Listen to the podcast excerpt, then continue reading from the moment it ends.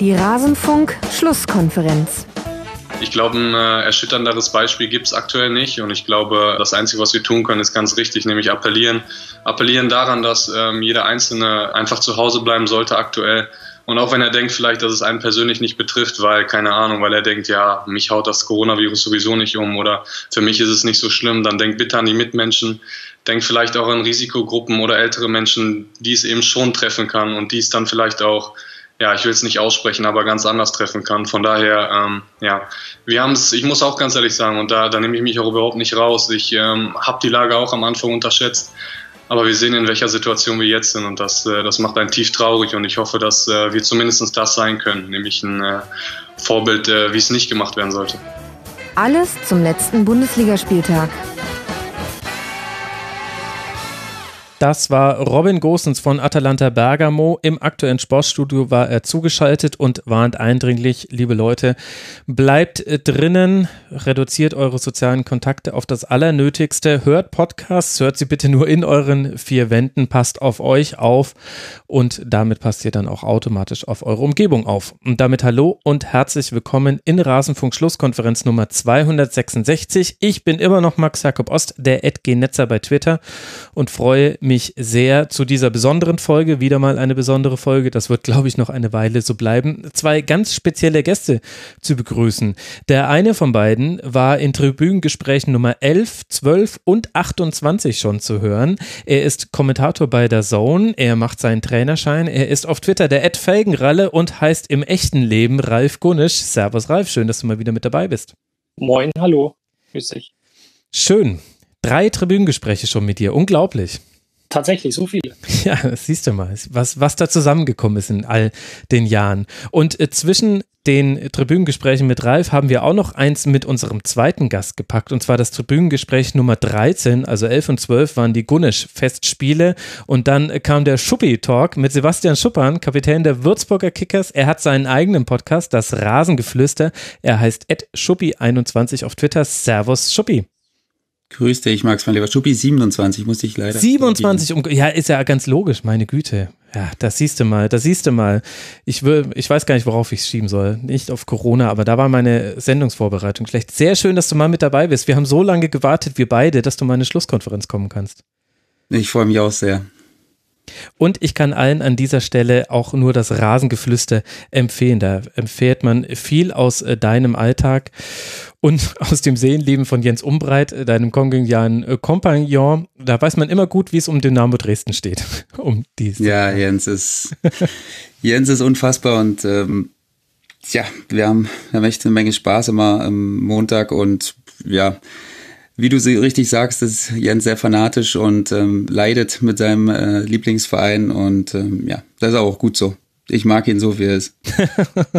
ja, das geht euren Hörern ganz bestimmt auch genauso. Bevor wir loslegen und ich mal erzähle, worüber wir eigentlich jetzt sprechen wollen in dieser Schlusskonferenz, danke ich natürlich wieder jenen, die den Rasenfunk finanzieren, unter anderem Charisteas 04, Torben, Fabian Haller, Stefan Fiebig, FCB Mike 1900, Niklas Stefan, Lil Rip, Al-Matt, Clara Kete, Florian Jendrischik, Einfach ein Frieder, nee, Einfach Frieder, Dominik aus Georgia und der Dice Gaucho. Sie alle sind Rasenfunk-Supporter und helfen, dass der Rasenfunk weiter Werbesponsoren und Paywall frei bleiben kann. Vielen herzlichen Dank dafür und auch vielen Dank an alle, die unter kios.rasenfunk.de unser Merchandise bestellt haben, das, wie ihr vielleicht inzwischen wisst, so fair und nachhaltig wie möglich hergestellt ist. Tja, das ist die Vorrede zu einer Sendung, die eine besondere ist, denn der 27. Spieltag, wir alle wissen es, hat nicht stattgefunden. Womit sich die Frage stellt, Ralf, wie hast du denn jetzt dein Wochenende verbracht? Geht das überhaupt ohne Fußball? Äh, ja, gute Frage. Ich habe gestern äh, Nachmittag irgendwann gegen 16 Uhr, also ungefähr zur Bundesliga-Uhrzeit, habe ich ähm, auf Twitter ist ja schon ein bisschen gespoilert worden, habe ich mir ein A-Jugendspiel von mir selber angeschaut, aus dem Jahre 2000. Ähm, ich hatte noch eine VHS-Kassette, die habe ich vorletztes Jahr Weihnachten, glaube ich, von meinem, von meinem Papa mit nach Hause, also zu mir genommen. Und ähm, da ich noch ein, ein Videorekorder, ein Videoabspielgerät besitze, habe ich gestern ähm, mir mal die erste halbe Stunde dieses Spiels angeschaut und überlege tatsächlich, das äh, quasi mit Zuschauern zu tun, Twitch zu streamen und zu zeigen, dass ich damals ein sehr, sehr vielversprechender Fußball war. äh, keine Ahnung, was da passiert ist, aber äh, das sah gut aus. Das heißt, du warst zufrieden mit deiner eigenen Performance? Ich war zumindest in der Luft stark. Aber das äh, liegt auch daran, dass ich, also ich war da, glaube ich, 16 oder 17, dass ich genau in der richtigen Phase für mich damals auch in einem Jahr knapp 14 Zentimeter gewachsen bin, was mir dann als Innenverteidiger sehr geholfen hat. Das fände ich auch schön, das mit dir auf Twitch zu gucken, vielleicht dann noch zusammen mit Uli Hebel, der das Ganze kommentiert, dich vielleicht auch mal einnordet an der einen oder anderen Stelle, Ralf. nee, es war tatsächlich sehr interessant äh, und ja, irgendwie auch, auch schön, ähm, das einfach nochmal zu sehen, wie das, wie das damals so war. Da hat man noch das Trikot in die Hose get getan, hat man, äh, ja, das war schon alles sehr diszipliniert. Alles schwarze Schuhe, oder? Oder ja. gab es schon bunte? Nein, nein, auch nee, die ne? Stürmer. Auch die Stürmer hatten schwarze Schuhe. Sehr schön. Das waren die Zeiten. Überleg mal, das war 2000. 20 Jahre her, unfassbar, oder? Das, das macht einen, das deprimiert einen, das deprimiert einen. Sebastian, wie hast du dein äh, Wochenende verbracht? Wie geht das ohne Fußball?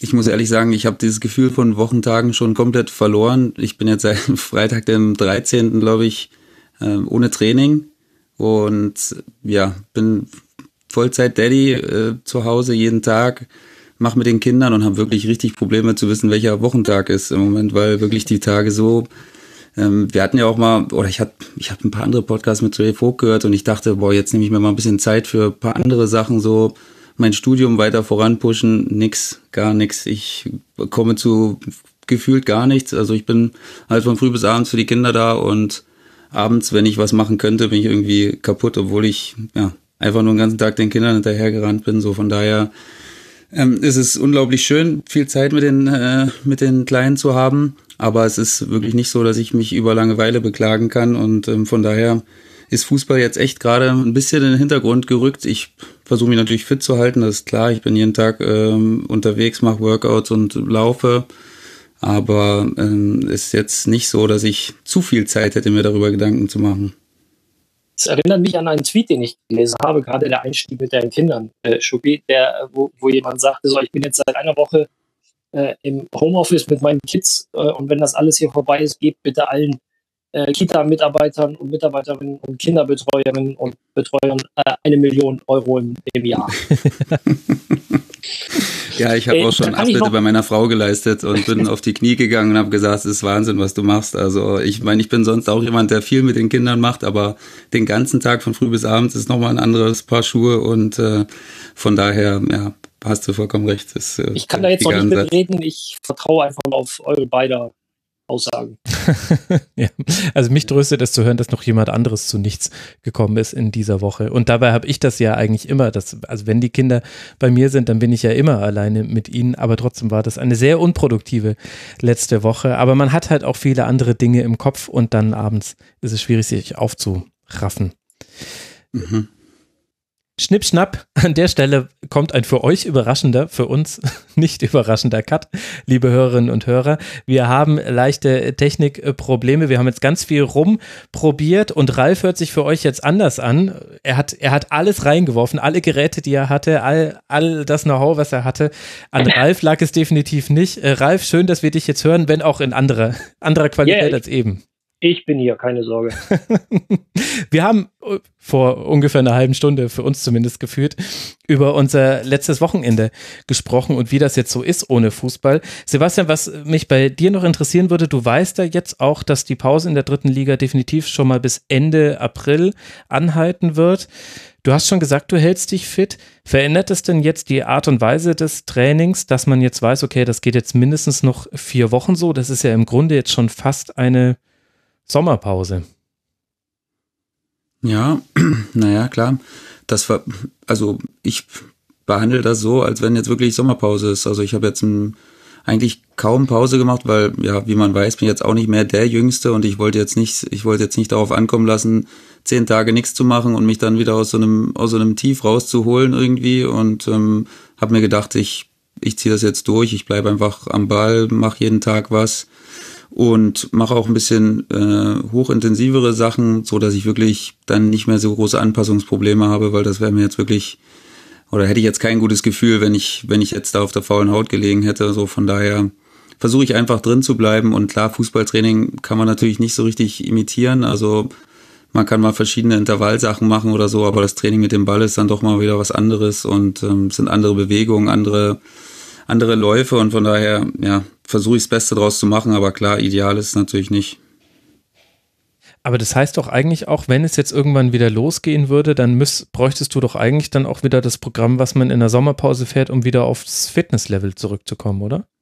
Ja, das ist ja das Schwierige für die Vereine jetzt aktuell, das überhaupt halbwegs planen zu können. Es gibt ja auch nichts, woran man sich orientieren kann. Mhm. Ähm, Im Moment sieht es ja auch so aus, dass man bis 19. oder 20. April nicht mal auf die Plätze kann. So, von daher ähm, ist es natürlich echt schwierig, großartig das zu planen und dann in zwei Wochen, wenn jetzt, und wir reden ja nur von dem Fall, dass es wieder, dass wir wieder spielen würden, dann nach diesem, nach dieser Pause, dann müsstest du innerhalb von gut zwei Wochen wieder spielfähig sein und das ist natürlich nicht leicht, weil du kannst ja dann in dem Sinne auch nicht so richtig Testspiele vereinbaren. Das würde ja auch wieder entgegen des äh, hm. der, der, der, der Warnungen gerade sein. So von daher, das wird sicherlich eine Herausforderung, aber gut, wie gesagt, wir sind die Ersten, die das machen müssen und die das, die, die unter diesen Voraussetzungen das machen müssen. Von daher ähm, gibt es da sicherlich nicht den idealen Weg, sondern nur den, den man selbst irgendwie, den man gut findet oder dem man vertraut. Ralf, wie planst du jetzt dann deine nächsten Wochen? Das ist eine gute Frage. Ich habe keine Ahnung. Ich, äh, ähm, ich bin im Prinzip davon abhängig, dass Leute wie Schuppi bald wieder ran dürfen. Und dann äh, kann ich wieder meinen Senf dazu abgeben. Ansonsten bin ich momentan wirklich auch so ein bisschen davon abhängig, was, was passiert. Ich bin hier zu Hause mit, mit Freundin und Hund und äh, ja, der hält uns auf Trab. und gibt uns die Möglichkeit, sich draußen ähm, hin und wieder rumzutreiben. Und ähm, wenn du hier so ein bisschen, ein bisschen rausfährst, ich wohne ja am Stadtrand, hm. Richtung Donau und ähm, ähm, und Umgebung, da triffst du halt einfach keinen Menschen, das ist Wald, das ist Feld und ja, da holt man sich dann so ein bisschen die Portion äh, frische Luft und Sonne. Aber und das ansonsten, ja. ja. Und das Mal gute sehen. Internet holt man sich bei euch auch mobil. Ne, ich habe ja äh, grundsätzlich eine, eine gute Leitung. Du hast eine fantastische Leitung. Es liegt nicht an deiner Leitung, Ralf. Keine Ahnung, woran das jetzt liegt. Das ist jetzt ein bisschen, als hätten wir dich über Telefon zugeschaltet. Aber hey, okay. so war das damals bei der WM in Chile auch, liebe Hörerinnen und Hörer. Es ist schon mal Teil des Retrofunk-Segments, so müsst ihr es einfach sehen. Wie läuft das jetzt aktuell bei der Zone, Ralf? Wie viel kannst du davon erzählen? Es betrifft ja gerade eine ganze Reihe von Kommentatorinnen und Kommentatoren und Experten, dass sie im Grunde nicht planen können. Das ist eine gute Frage. Zunächst mal höre ich mich ja jetzt wieder besser Ich habe ein bisschen mal hochgedreht äh, an der Leitung. Ich habe den Wasserhahn aufgedreht. Ähm, wissen wir nicht. Ganz ehrlich, ganz einfach. Ich, ich weiß es nicht. Das müssen wir abwarten. Es, wir haben jetzt heute, äh, falls du es zufällig gesehen hast, bei Facebook oder Twitter oder so, ähm, ein kleines Video hochgeladen, womit wir uns bis jetzt die Zeit vertrieben haben. ja, ja, das habe ich gesehen, ja. Wie es jetzt aber tatsächlich weitergeht, mh, hm, kann ich, kann ich nichts zu sagen. Und als wie kritisch würdest du die Stimmung und äh, Situation bezeichnen? Also das hängt ja von jedem persönlich ab, in welchen Lebenssituationen, in welchen Lebensumständen er ist, wie er jetzt dann mit Verdienstausfall und so weiter umgeht. Aber hast du ein Gefühl dafür, wie da gerade aktuell die Stimmung ist? Ähm, ich weiß, also für mich dadurch, oder du merkst selber in meiner Art und Weise zu antworten, dass halt viel Ungewissheit mitschwingt. Deswegen mhm. kann ich die Situation im Gesamten halt noch gar nicht bewerten. Ich meine, Schuppi hat eben auch gesagt, das kennt halt noch keiner. Ja. So, deswegen haben wir weder einen zeitlichen Rahmen, noch haben wir sonst irgendwas, was handfest ist. Deswegen ist das gerade noch sehr ungewiss und, und ich weiß, dass äh, im Hintergrund versucht wird, äh, das irgendwie zu regeln auf allen Ebenen. Aber ähm, da kann ich dir leider keine handfeste Antwort geben. Hm. Es ist ja auch was sehr Individuelles. So individuell wie die Tonqualität in einem Podcast. Das ist jetzt Ausbaustufe 3, die wir bei dir haben, Ralf. Vielen Dank für deine Mühen an der Stelle. Aber es läuft doch. Ja, die Hörerinnen und Hörer werden es äh, dir danken. Das ist eindeutig jetzt die beste Variante, die wir jetzt haben. Was auch immer du mit deinem Internet gemacht hast. Das wird jetzt, das wird jetzt einfach ein Running Gag und ich habe das auf ewig. Ja, okay, ist in Ordnung. nee, nee, ich hoffe, so lang läuft da nicht dieser Gag. Wir haben ja im Forum unter mitmachen.rasen.de ein paar Hörerinnen und Hörerfragen an euch gesammelt. Das werden so ein bisschen die Dinge sein, die wir heute machen, so ein bisschen die Fragen der Hörerinnen und Hörer weitergeben an euch zwei und dann wollen wir auf den 27. Spieltag gucken, aber halt auf diejenigen, die gespielt wurden. Wir haben da viel Input von den Hörern bekommen zu 27. Spieltagen. Ich habe auch noch ein paar rausgefunden und dann kramen wir einfach in Erinnerungen und vielleicht fällt es uns dann allen nicht mehr ganz so schwer, dass der aktuellste 27. Spieltag nicht gespielt werden konnte. Wir haben eine Frage bekommen von Hames Milner. Da hat sich später auch noch mal Manuon mit angehängt. Ich glaube, die geht, der erste Teil geht zunächst mal an dich, äh, Sebastian. Und zwar, er fragt, was denkt sich ein Profi, wenn er die Thematik Gehaltsversicht, Gehaltsverzicht hört und liest? Und wie gut kann man sich in Einzelarbeit fit halten? Lass mal mit dem Gehaltsverzicht anfangen. Ja, also ich glaube, dass es dass es im Moment alternativlos ist, ähm, das oder das nicht darüber nicht nachzudenken, weil wir sind alle, nicht nur der Fußball, die ganze, die ganze Wirtschaft in einer absoluten Notsituation. Und ich glaube, dass, dass da nicht nur wir, weil wir ähm, bekanntlich äh, ja, etwas, etwas besser verdienen. Also und ich rede jetzt über meine, über meine, über die Liga, wo ich äh, bin, da ist es jetzt nicht, da ist es jetzt wirklich nicht ganz so wild. Also das, das möchte ich auch nochmal ganz klar trennen, ne, dass da dass man da nicht alles über einen Kamm schert und sagt, dass, äh, dass alle Profis mit den ersten drei Ligen gemeint sind. Also ich meine, wir können auch das geben, was wir, was wir können, aber das wird sicherlich nicht annähernd so viel sein, wie es, wie es andere könnten. Und wir sind uns alle im Klaren, dass das, dass das vielleicht, dass das vonnöten sein wird. Also da gibt sich keiner der Illusion hin, glaube ich, dass er sagt, nee, ich verzichte hier auf keinen Cent und ich will aber trotzdem, dass die Stadien wieder voll sind irgendwann und da sind wir uns schon relativ sicher alle und da denke ich, spreche ich nicht nur für meine, für meine Mannschaft hier und meine Jungs, sondern auch stellvertretend für, für alle Spieler. Und weißt du schon, wie es weitergeht nach dem 30. Juni dieses Jahres? Dein Vertrag läuft ja noch länger, aber was würde denn jetzt passieren, wenn, wenn das länger zu einem Halten käme, der Ligabetrieb? Tja, das ist eine, das ist eine sehr gute Frage, Max. Ich ich weiß es nicht. Aktuell fällt es mir auch sehr schwer darüber nachzudenken, weil es so unwirklich ist. Also ich habe natürlich meine Sachen im Kopf gehabt, was jetzt den, den Ablaufplan für mich jetzt ist, wenn es eine normale Saison gewesen wäre, aber das wirft jetzt natürlich alles ein bisschen über den Haufen und ähm, es ist alles, ja, es ist alles sehr, sehr neblig und ich versuche da irgendwie äh, durchzusteigen, aber ich bin ja auch abhängig von anderen Sachen. Also ähm, wie gesagt, wenn, wenn weitergespielt wird oder wenn das zu Ende gespielt wird, ich weiß nicht unter welchen Umständen und ob es überhaupt möglich ist, äh, aber ähm, man wünscht sich, dass er insgeheim trotzdem irgendwie, dann, äh, dann wäre es natürlich ein, dann wäre es natürlich so, dass dann, dass die Saison irgendwie einen Abschluss hat und wenn nicht, dann muss ich mir Gedanken machen. Ich kann es dir, ich kann es dir gar nicht so richtig sagen. Also das ist eine unwirkliche Situation irgendwie. Gibt es denn da irgendwie Kontakt oder Kommunikation unter den Spielern im VDV, also dem Verband der Vertragsspieler oder über FIFPro, die internationale Profifußballerorganisation, weil irgendwie muss man sich da ja, also so wie sich jetzt alle mit Szenarien auseinandersetzen, die Vereine, die Ligen, die Journalistinnen und Journalisten, so ist es ja auch für die Spieler. Ja, also ich versuche generell mit allen Jungs Kontakt zu halten, mit denen ich oder die ich so kenne, äh, mhm. in allen Ligen und ähm, versuche natürlich da auch mal reinzuhören, was was die machen, wie, wie, wie der Stand der Dinge bei denen ist, ob es irgendwelche anderen Informationen gibt, die ich nicht habe oder die wir hier nicht bekommen haben, weil DFL und DFB ist ja nun mal ein Unterschied. Die dritte Liga ist ja ähm, oder hängt ja unterm, unterm DFB und die erste und zweite Liga wird ja von der äh, DFL gemacht. So von daher ist das ja schon mal ein kleiner Unterschied, auch was die Vertragsstrukturen angeht. Mhm. Aber ähm, ja, es ist es ist ziemlich schwierig, diese, diese ganze Sache zu durchblicken, weil es eben so viele verschiedene Szenarien gibt und ähm, ob man bis, es ist ja so, du hast, ähm, du hast ähm, Dopa gesagt, ne? du, du denkst nicht, dass noch, dass dieses Jahr noch Fußball gespielt wird. So, von daher, wenn das so eintreffen sollte, dann kommt sicherlich eine, eine Situation, wo, wo sich viele schlaue Köpfe äh, Gedanken machen müssen, wie man das, wie man das hinbekommen kann, wie man diese Saison irgendwie zu einem Abschluss führen könnte und, äh, und wie man das alles plant. Also das ist, das ist für mich ein Wahnsinn. Ich, das sind für mich so viele, so ein Berg von Informationen, die ich überhaupt nicht, äh, ja, die kann ich überhaupt nicht verarbeiten. Das ist zu viel. Ich, ich weiß es nicht. Gut, hoffentlich irre ich mich ja.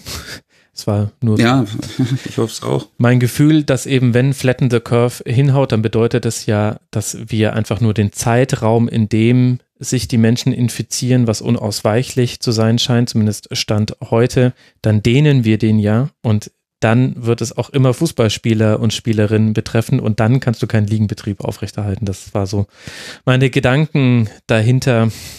Und während ich das gesagt habe im Doppelpass, hat dann auch Christian Drosten, glaube ich, der Welt ein Interview gegeben, in dem er gesagt hat, also für dieses Jahr Fußball sieht er nicht mehr. Aber es ist alles Spekulation. Wir müssen da auch alle aufpassen, dass wir dann nicht gleich in totale Panik verfallen. Ralf, du hast ja auch aktiv Fußball gespielt. Wir haben das in mehreren Tribünengesprächen ja. in mehreren Tribünengesprächen aufgearbeitet. Glaubst du, es ist ein Problem, dass in der Wahrnehmung nach außen Fußballspieler immer Millionäre sind und das sich ja aber, wenn man genauer hinguckt, nur auf einen kleinen Teil der Profis bezieht?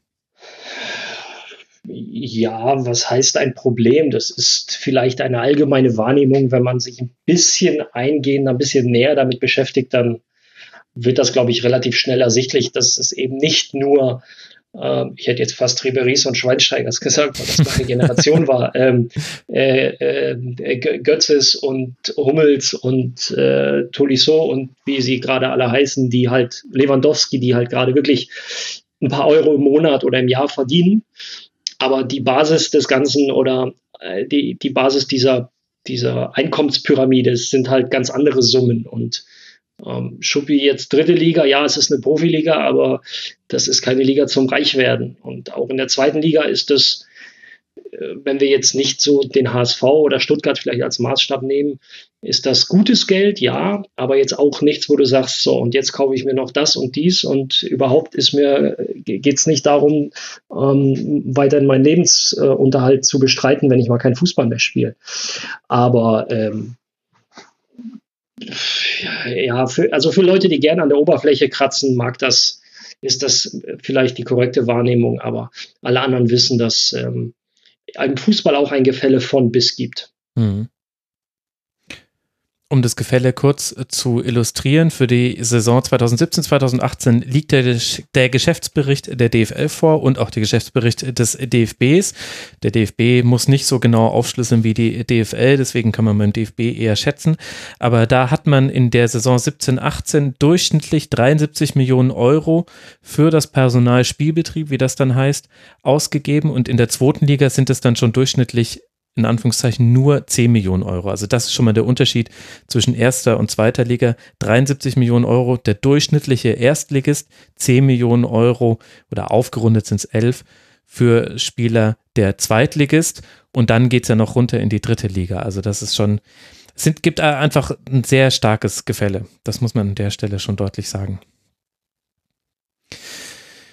Wie bewertet ihr denn solche Aktionen, die wir jetzt haben, wie, wie Kick Corona von Josua Kimmich und Leon Goretzka oder auch die Spenden der Nationalmannschaft?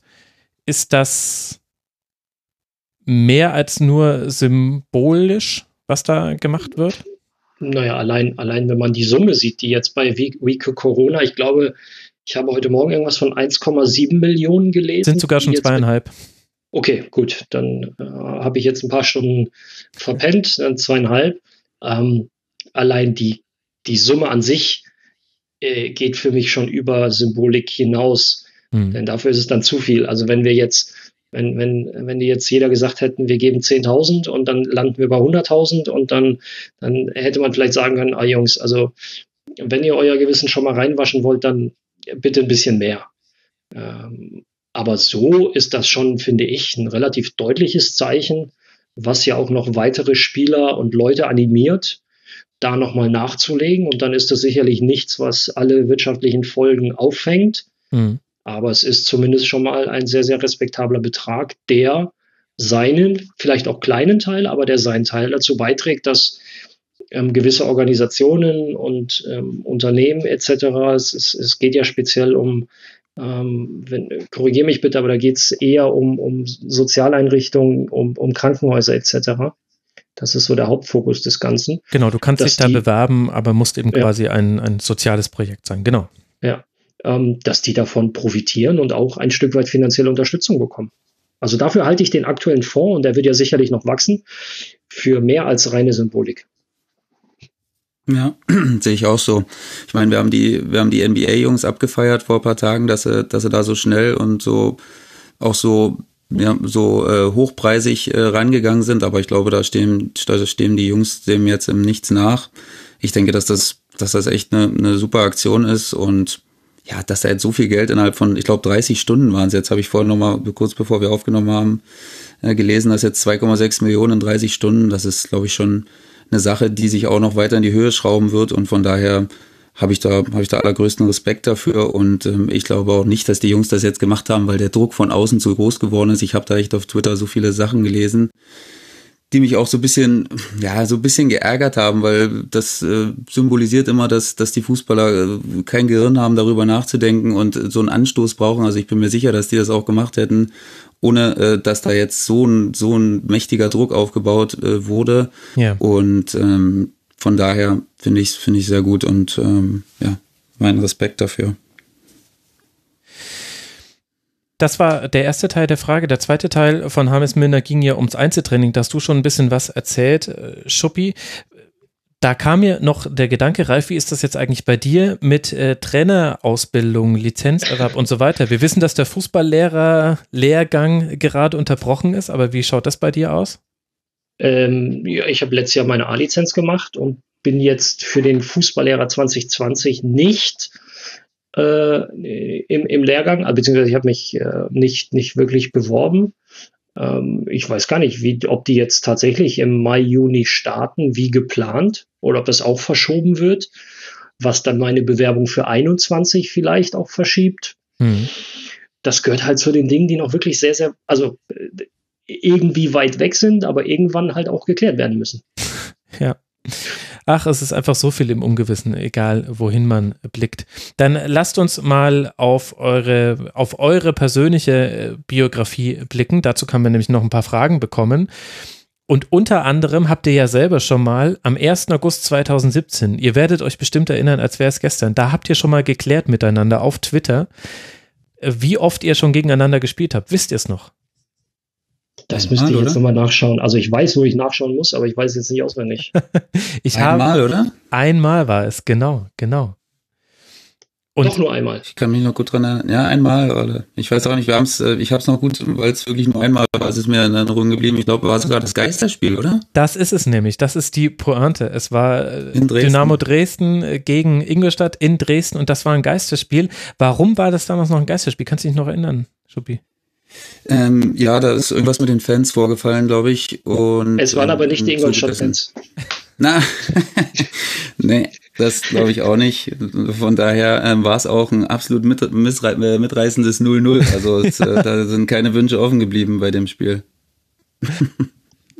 also äh, äh, es hatte nichts damit zu tun, was, was Dynamo mal im Pokal veranstaltet hat, oder?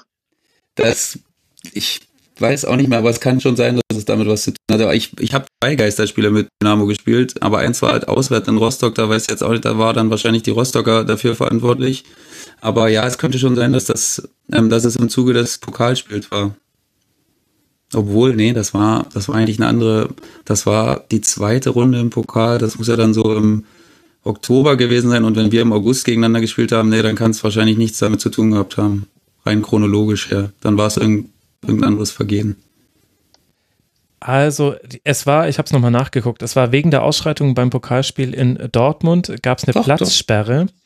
und deswegen ist dieses komplette Stadion leer geblieben, aber Dresden hat, hat es trotzdem verkauft, ausverkauft und es hat zu einer Welle der Solidarität auch verschiedener Fanvereinigungen äh, geführt, äh, landesweit. Irgendwie. Ich gucke ich guck mir gerade die Aufstellung an. Kirsten im Tor, Schuppi links, Bregerie, Savic, Guay rechts, Solga und, wer ist denn das?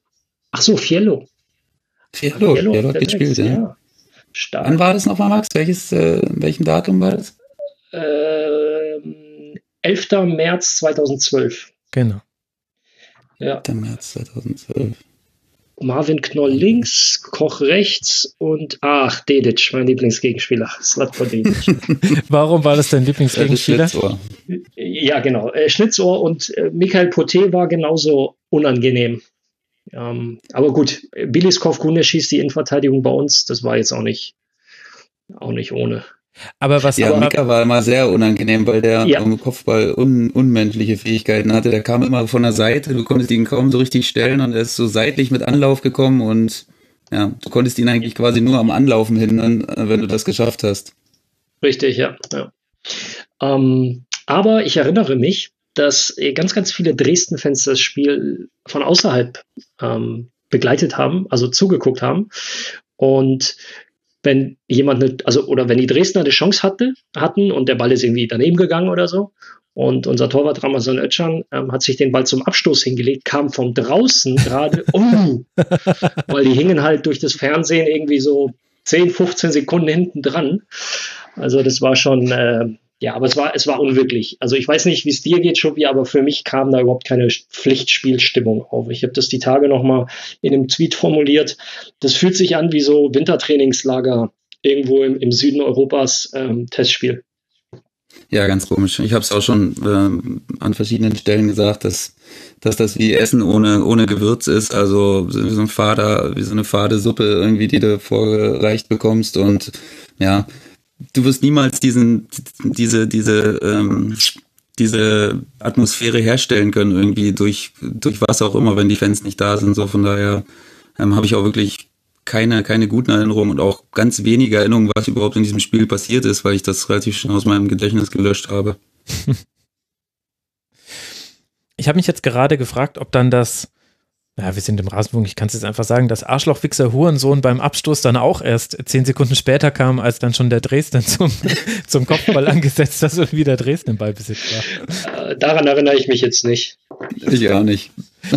Aber da schließt sich der Kreis, Trainer von Ingolstadt damals, äh, du weißt es natürlich, Ralf Thomas Oral. Natürlich, ja, der jetzt äh, wieder in Ingolstadt ist, ja.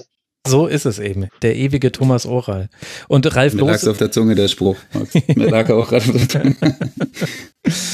Ja, er scheint einfach nicht loszukommen von Ingolstadt und Ingolstadt auch nicht von ihm. Das ist wie so eine On-Off-Beziehung. Das kennt ja vielleicht der ein oder andere da draußen. Gut, also das war das einzige Aufeinandertreffen von euch, weil ihr euch knapp verpasst habt in der ersten Liga. Also du bist ja. Das ist ungewöhnlich, dass wir tatsächlich nur, nur, nur einmal gegeneinander gespielt haben. Ganz komisch, ja. Ich hatte das damals auch, ich hätte, wenn du mich jetzt äh, davor gefragt hätte ich locker gesagt, vier, fünf Mal oder so. Aber anscheinend, weiß ich auch nicht. Du warst dann derzeit in der ersten Liga und ich bin auch mal wieder mal äh, einen Gang in die dritte Liga eingelegt. So von daher waren wir wahrscheinlich da immer unglücklicherweise in verschiedenen Ligen unterwegs. Aber wo warst du denn zwischen 2007 und 2011? Ja, da habe ich nicht, da habe ich nicht so richtig stattgefunden. Also 2008 bis 2010 war ich in Paderborn, da habe ich aber wirklich eine düstere Zeit erlebt. Da habe ich, glaube ich, in zwei Jahren nur so 15, 16 Spiele gemacht und das war dann das Zweitliga, da habe ich gar kein Spiel gemacht, nur beim Aufstiegsjahr. Okay. Und von ja. daher haben wir uns deswegen wahrscheinlich, also da hatte ich, da hatte ich wirklich keinen Auftrag. Na, aber jetzt habt ihr euch ja hier wieder gefunden im Rasenfunk. Das ist doch, das ist doch das Schöne. Wir haben Fragen bekommen zu konkreten Spielen. Lass mal mit dir anfangen, Ralf. Manuel hat geschrieben, wie war es vor fünf Jahren und einer Woche?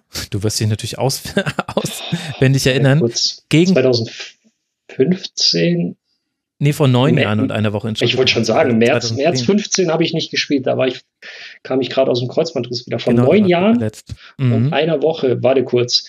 2011, Anfang 11, das war in der ersten Liga im März.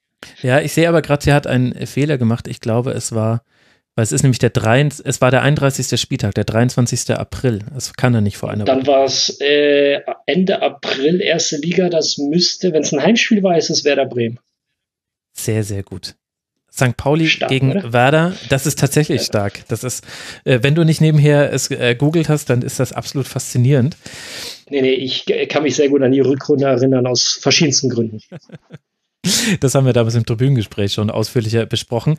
Aber du hast damals gegen Claudio Pizarro gespielt. Sie stellt die Frage, hättest du damals schon gedacht, dass äh, Claudio Pizarro auch noch neun Jahre später in der Bundesliga spielt und dann auch noch in der, im selben Verein wie Finn Bartels? Jetzt sage ich euch noch was anderes. Ich habe auch schon 2006 gegen Claudio Pizarro gespielt. ja, das habe ich auch nachgeschaut. so, ähm, ja, das, das war einfach ich habe immer riesen Respekt vor Claudio Pizarro gehabt, weil er für mich einer der, der besten, schlitzohrigsten Stürmer überhaupt ist. Und ähm, klar, wenn mir damals einer gesagt hätte, du pass mal auf, 2020 spielt er immer noch, hätte ich auch gesagt, puh, das, das will ich erst sehen.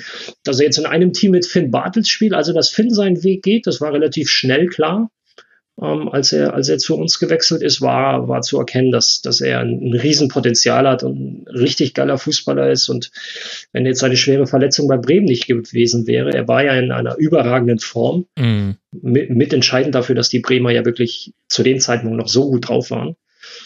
Ähm, ja, dann hätte ich schon gesagt, äh, wenn mir einer gesagt hätte, du, der spielt mal erste Liga bei Werder Bremen, konstant, hätte ich gesagt, ja, das kann ich mir sehr gut vorstellen. Die größere Überraschung ist tatsächlich, dass nach 2006 und 2011 Claudio Pizarro auch 2020 noch Fußball spielt. und er hat damals zwei Tore gemacht. 1 zu 0 für den Bartels, 29. Minute, dann Markus Torrand mit einem Eigentor und dann Claudio Pizarro, 73., 75. den sogenannten ja. Sack zugemacht. Ja, den Sack zugemacht. Da gab es zwei Sechsen im Kicker. Mit, Wahnsinn. mit einem ja, mit einem Kopfball nach einer Ecke und äh, wir sprechen jetzt nicht darüber, wer zugeteilt war bei Claudio Pizarro. da wollte ich auch schon nachhaken. Ihr habt jetzt schon zweimal das Wort, das Adjektiv schlitzohrig äh, ver verwendet. Das kann ja. Was heißt das? Ja, ja, ne, das kann ja alles heißen. Also, weil, weil bei Claudio Pizarro hätte ich jetzt tatsächlich gedacht, er taucht dann manchmal auch in einem Raum auf, äh, bei dem man nicht äh, damit rechnet. Aber Schlitzohrig kann ja auch bedeuten, der rammt dir immer, bevor er hochspringt, erstmal den Ellbogen zwischen die Rippen. Also, es gibt so ein paar Leute, ähm, da fällt mir zuallererst auch, äh, weil du eben Paderborn gesagt hast, Schuppi, Alexander Löwe ein, äh, gegen den ich in meiner Anfangszeit häufiger mal gespielt habe der zu dem Zeitpunkt schon im, im Spätherbst seiner Karriere war. Das war so 2,3 bis 2,6. Ähm, Pizarro ist auch so ein Typ. Ähm, übrigens, Lewandowski war nicht ganz so. Der ist auf einer anderen Art und Weise schizophrenisch. Aber was, was die halt auszeichnet, ist so, du bist als Innenverteidiger, versuchst du immer deinen Stürmer so ein bisschen, du versuchst ihn zu greifen, vor dir zu halten, ihn zu berühren tatsächlich. Die Hände sind das dritte Auge, um immer zu wissen, wo er ist. Und das sind so Typen, die, die treiben sich so neben dir, schräg hinter dir, quasi nicht in deinem Blickfeld auf, dass du sie nicht greifen kannst und dass du sie nicht sehen kannst. Und dann kommen dann im richtigen Moment entweder vor dich oder ähm, setzen sich ab und äh, sind da sehr, sehr geschickt in ihrem Verhalten. Okay, mit dieser damit kann ich jetzt was anfangen. Aber das kann man ja dann eigentlich auch nicht trainieren, außer du hast genauso jemanden im eigenen Team, gegen den du dann im Training immer wieder ran musst. Richtig, also das ist eine Sache, das ist dann wirklich Instinkt, ähm, das jemandem beizubringen, dauert. Ähm, das äh, kann man sich selbst am besten durch äh, Abgucken beibringen. Und weil ich jetzt eben Lewandowski gesagt habe, die Cleverness oder die Schlitzohrigkeit Lewandowskis besteht aus seiner sehr, sehr geschickten Zweikampfführung, weil er physisch unheimlich präsent ist und seinen Körper sehr gut einsetzt und dann halt weiß, wie er sich um den Gegner rumdrehen muss. Also das sind so unterschiedliche Spielertypen, die alle ihre eigene Raffinesse haben und es uns Abwehrspielern halt unnötig schwer machen. Und dass du gleich auf die Kickernoten geguckt hast, Schuppi, das finde ich bezeichnend. Da ja, ich, das ist schlimm, aber es ist wirklich, wenn es jetzt keine sechs gewesen wäre, hätte ich auch nichts gesagt, aber zwei Sechsen gab es da. Das ist schon bei einer 1-3-Niederlage. Also war das so übel, äh, Ralle, oder war das normalerweise eine Sechs? Also gibt man eigentlich nicht, nicht so oft. Ja, ja, das war dann zum Schluss bei uns tatsächlich nicht mehr so gut. Ja, die zweite Halbzeit, die war wirklich nicht gut, das, das stimmt. Ähm, ob das jetzt eine 6 sein muss, ich möchte zum, zum Thema Noten, das wird ja auch immer sehr, sehr viel und breit diskutiert. Wir hatten mal ein, ähm, ein Zweitligaspiel damals gegen Borussia Mönchengladbach, ja, sowas gab es tatsächlich mal. und ähm, haben nach 20 Minuten, ich glaube, Fabian Boll oder Thomas Meck, nee, ich glaube, Boller war es, nach 20 Minuten verloren mit Gelb-Rot oder 25. Und die Gladbacher mit Neuville damals, Marco Marin, ähm, oh, wie heißt der große Stürmer? Der Belgier, sagt schon. Ähm, du weißt, wen ich Aber nicht Torres van Hout. Nee. Grüße an Doppelsechs. ja. Ähm, und haben uns halt wirklich hergespielt. Das war eine Spitzenmannschaft, die sind auch aufgestiegen. Und wir verlieren 0-3 und wir Abwehrspieler sind halt nur damit beschäftigt gewesen, irgendwie quasi 60, 65 Minuten lang nicht zu hoch zu verlieren, weil es stand halt schon 0-1 beim Zeitpunkt der, der gelb-roten Karte. Und äh, am Ende ist es 0-3 ausgegangen und dann kriege ich am, am, am, nächsten Tag, lag dann halt so in, im, im, äh, im Aufenthaltsraum, lag so ein Pressespiegel und dann lese ich nur Gunesch Note 6 äh, mit dem Text dazu, ließ sich von Neuville im Mittelfeld tunneln. Wo du dir so denkst, geil, Alter, ich reiß mir 90 Minuten, also äh, natürlich brauche ich keine gute Note nach so einem Spiel. Und mir waren Noten sowieso, also die öffentlichen, nie so wirklich wichtig. Aber ähm, du reißt dir halt gegen elf Mann zu zehn den Arsch auf und wirst halt einmal im Mittelfeld getunnelt. Ja, und das wird dann, da, darauf wird dann die Leistung runtergebrochen und entsprechend bewertet. Also ja, sollte man alles so ein bisschen einordnen und sich das selbst an, äh, das Spiel anschauen und dann, weiß nicht, wie wichtig nimmst du die Noten? Ja, ich ärgere mich schon hin und wieder äh, relativ gern mal darüber, ähm, weil wie du sagst, ich meine, ich, ich weiß schon auch, dass das schwierig ist, dass in der dritten Liga vor allen Dingen jetzt hier teilweise äh, einer alle 22 benoten muss und auch noch die, die reinkommen. Also das halte ich dann schon für relativ schwierig, da jeden adäquat zu bewerten. Aber ja, manchmal würde ich mir schon ein bisschen, bisschen äh, mehr ja, Gewissenhaftigkeit äh, wünschen und ähm, nicht immer alles an einzelnen Szenen festzumachen. Also dann doch immer mal das große Ganze sehen und äh, ja, weil im Endeffekt, wenn ich jetzt einen Fehler mache und der wird bestraft am Ende und die, der, mein Gegenspieler macht das Tor, da ist, da ist der Fehler genau gleich, als ob er ihn nicht macht danach. Aber es wird halt komplett rausgenommen aus der, aus der Bewertung, weil es eben kein Tor gewesen ist. So von daher, da denke ich manchmal, genau, die machen, aber ein Fehler ist ein Fehler und was der Stürmer daraus macht, äh, ist, ist, ist dann nicht mehr in deiner Hand quasi wenn du, wenn du nicht mehr, wenn du nicht mehr eingreifen kannst. So von daher denke ich manchmal, dass sie sich ein bisschen zu einfach machen. Ah, jetzt sehe ich gerade, ich habe ich hab ja an dem, an dem Tag habe ich ja nur die fünf bekommen bei uns in der Viererkette. Ja, ja, das war nicht auf, auf dich bezogen. Also. Ach so. Boah, Lelle, Ah, okay. Und ich glaube, also äh, ich glaube, wir haben vorhin beide von Ari van Lent gesprochen. Genau aber, genau. aber, der hat in dem Spiel nicht gespielt. Da hat Rob, Nee. Rob Friend Äh, vorne Rob- drin gespielt. Entschuldigung, und wurde gelb-rot wurde gelb-rot äh, gefährdet zur Halbzeit rausgenommen. Das, those Nee, ich were the meinte- days. Ja, Rob Friend, genau. Nee, er ist nicht Belgier, das tut mir jetzt leid. Kanadier, oder? War der nicht Kanadier oder so, Rob Friend? Das war auch ein richtiger Kühlschrank, also äh, Ja, ja, den, ja, ja, genau. ne, Ich habe ich hab ihn jetzt halt Kanadier, wirklich nur, genau. ich habe ihn jetzt wirklich nur so vor Augen gehabt, jetzt das Gesicht. Ja, Rob Friend, natürlich. Ja, äh, Kühl, wer will auch 1,90 groß oder sowas. Ja. Mhm. Und Sehr, sehr so athl- athletisch, weiß ich nicht, aber sehr, sehr ein großes Kraftpaket auf jeden Fall. Also ich weiß nicht, Ja, ob er so athletisch war, 95 aber er war auf jeden Fall sehr füllig und sehr muskel, muskulös. Ja 1,95 groß lese ich gerade. Ja. Aber schon irre, der ist, hat in der 44. Minute gelb gesehen und wurde dann in der Halbzeit ausgewechselt und bei transfermarkt.de steht als Begründung gelb-rot gefährdet.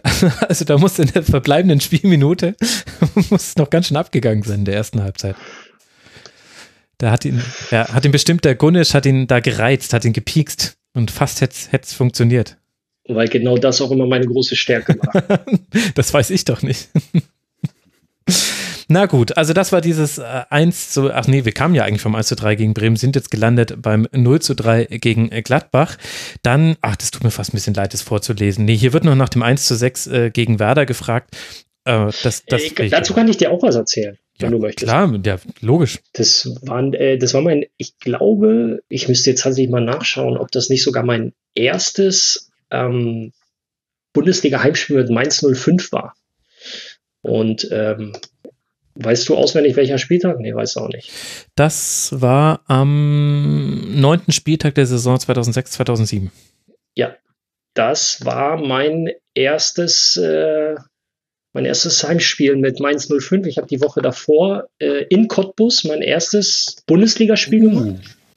Ehrlich? Schön. I, nee, nee, du hattest dann noch Heimspiele. Du hattest dann noch Heimspiele gegen Hertha und gegen Aachen und dann kam Werder. Ach stimmt, ich habe ich hab sehr früh, genau, so war das. Ja, neunter Spieltag, äh, Werder Bremen.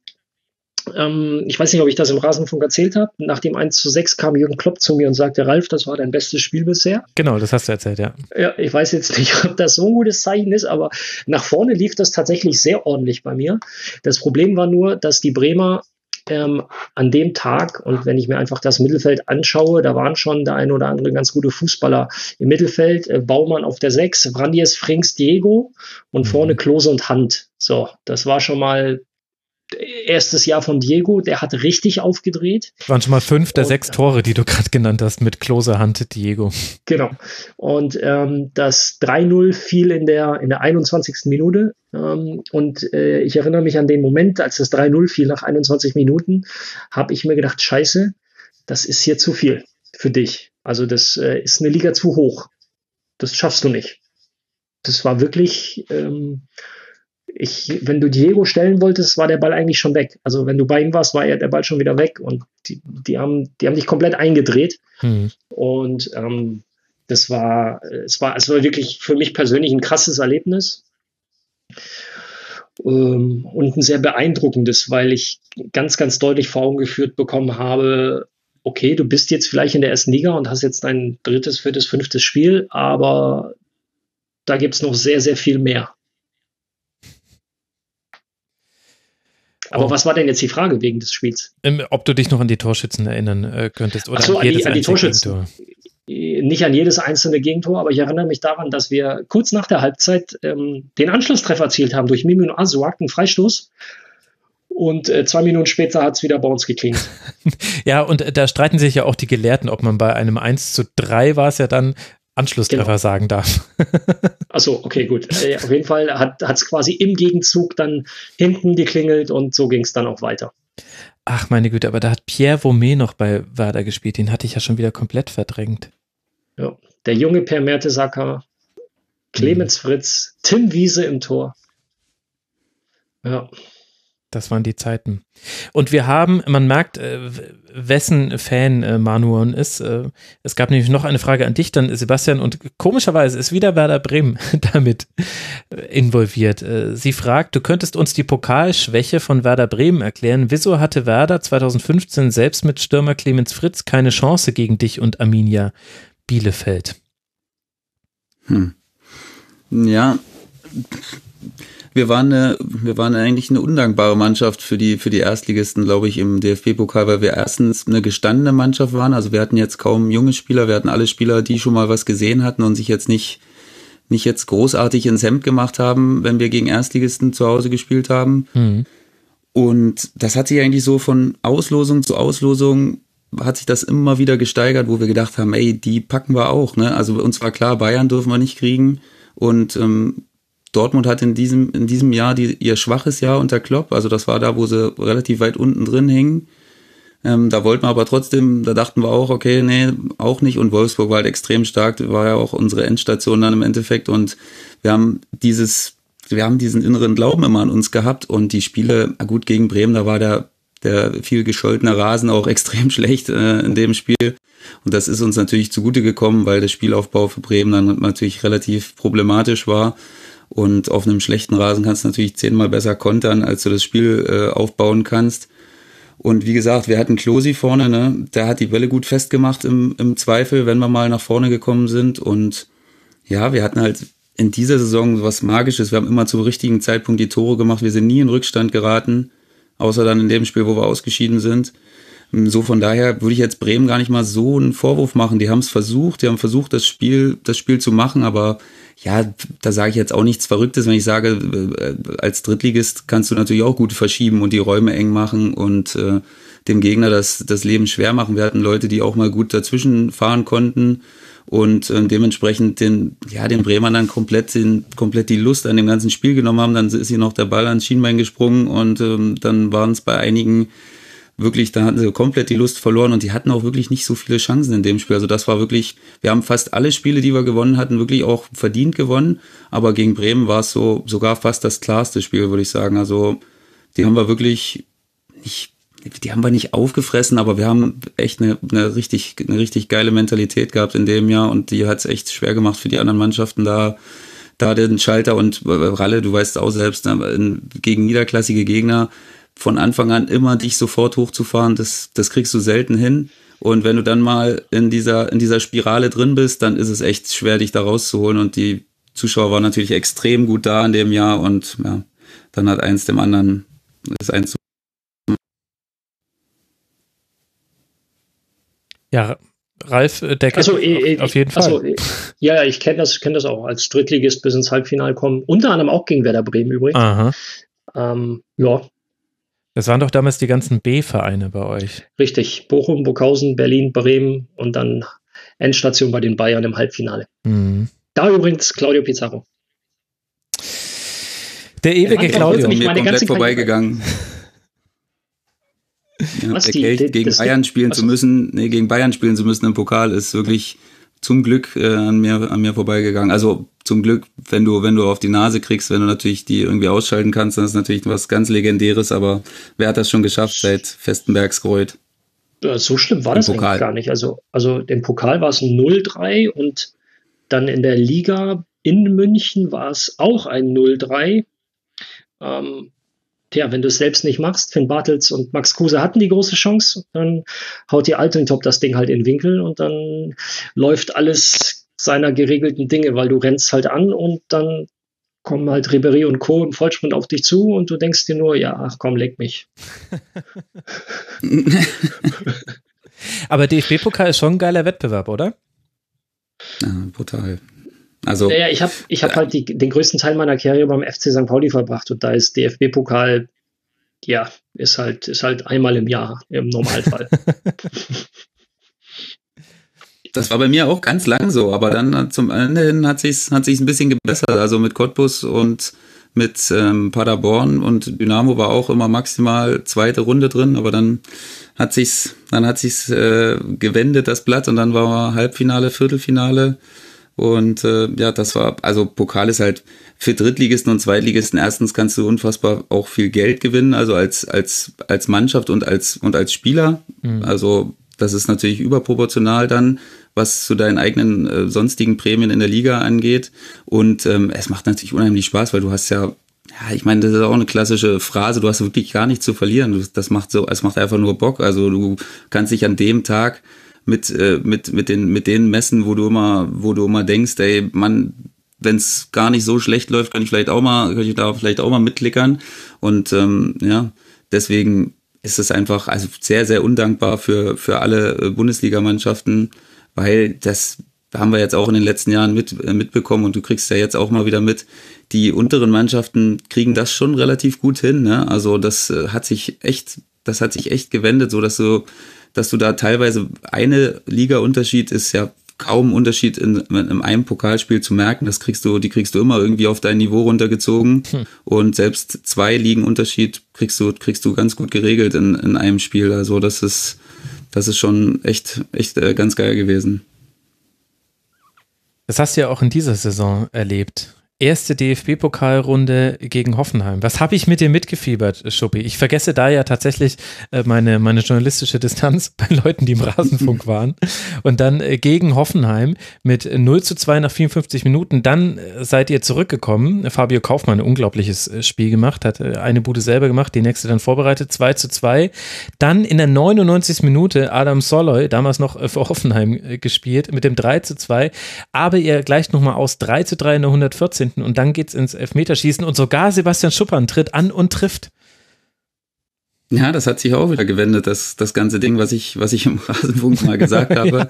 Ich keine Elfer mehr schieße, das hat sich jetzt hier in Würzburg ja, komplett geändert ich kann noch gar nicht so richtig sagen, warum. Ich bin ja absolut im Flow, was, was die Elva angeht.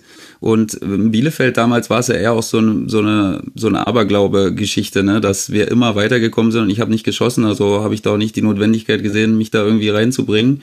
Und Fußballer sind ja leider extrem abergläubisch, was das angeht. Und ähm, Ja, deswegen habe ich ja damals schon im, Rasenfunk erzählt, wo, wo wir das Elferschießen gegen Gladbach hatten und uns gingen die Schützen aus.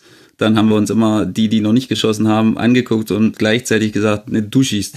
Und alle gesagt, nee, du, du machst es, du bist gut drauf, du hast super Spiel gemacht, du machst es schon. Und äh, ja, wie gesagt, also wenn der Felix äh, Burmeister nicht getroffen hätte und dann ähm, Traoré, glaube ich, verschossen hat, äh, hätte, dann, dann wäre es auch irgendwann zu mir gekommen. Und naja, ähm, zum Glück ist der Kelch in dem Spiel da an mir vorbeigegangen, aber hier in Würzburg läuft es aktuell besser und das Hoffenheim-Spiel war echt, war echt absolut, absolut Wahnsinn. Also wenn du gegen den Bundesligisten zurückliegst, vor allem gegen so einen Spielstarken wie, wie Hoffenheim da in dem Spiel auch in der ersten Halbzeit war und mhm.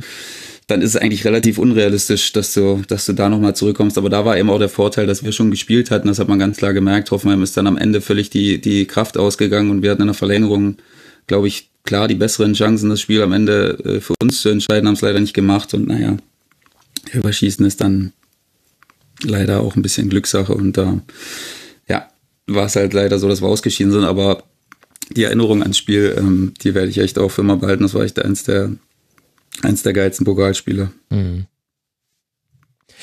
Könnt ihr mir erklären, warum das manchmal so ist, dass, dass in einem Elfmeterschießen alle Mannschaften richtig geil ihre Elfer reinzocken und dann einer hat halt, einer wackelt ein bisschen und äh, das entscheidet dann das Ganze. Oder es ist so ein richtiges Schnulli-Bulli, alle in die Mitte oder so halb hoch nach rechts, Verzögerungsschritt A, gerade noch gut gegangen, Torhüter war knapp dran, hat ihn nicht gehalten. Ich habe mir das gedacht, als ich gestern die Wiederholung des Halbfinals der EM 1996 auf sportschau.de gesehen habe da waren ja die Elfmeter mit, mit Ausnahme des, äh, des letzten der Engländer, die waren sensationell geschossen. Da gingen, glaube ich, vier oder fünf gingen in den rechten oberen Winkel.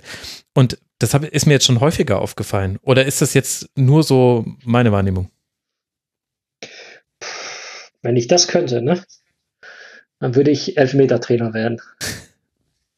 Ja, aber, aber äh, täuscht mich da meine Wahrnehmung, dass es manchmal so ist, äh, dass ich, ich habe so das Gefühl, manchmal gibt der erste Elfmeterschütze, der gibt manchmal die Richtung vor. Also als Harry Kane zum Beispiel bei der WM 2018 gegen oh, Honduras, nee, ah, na egal. Auf jeden Fall, der, der hat da einen, einen Elfmeter in den Giebel gezimmert.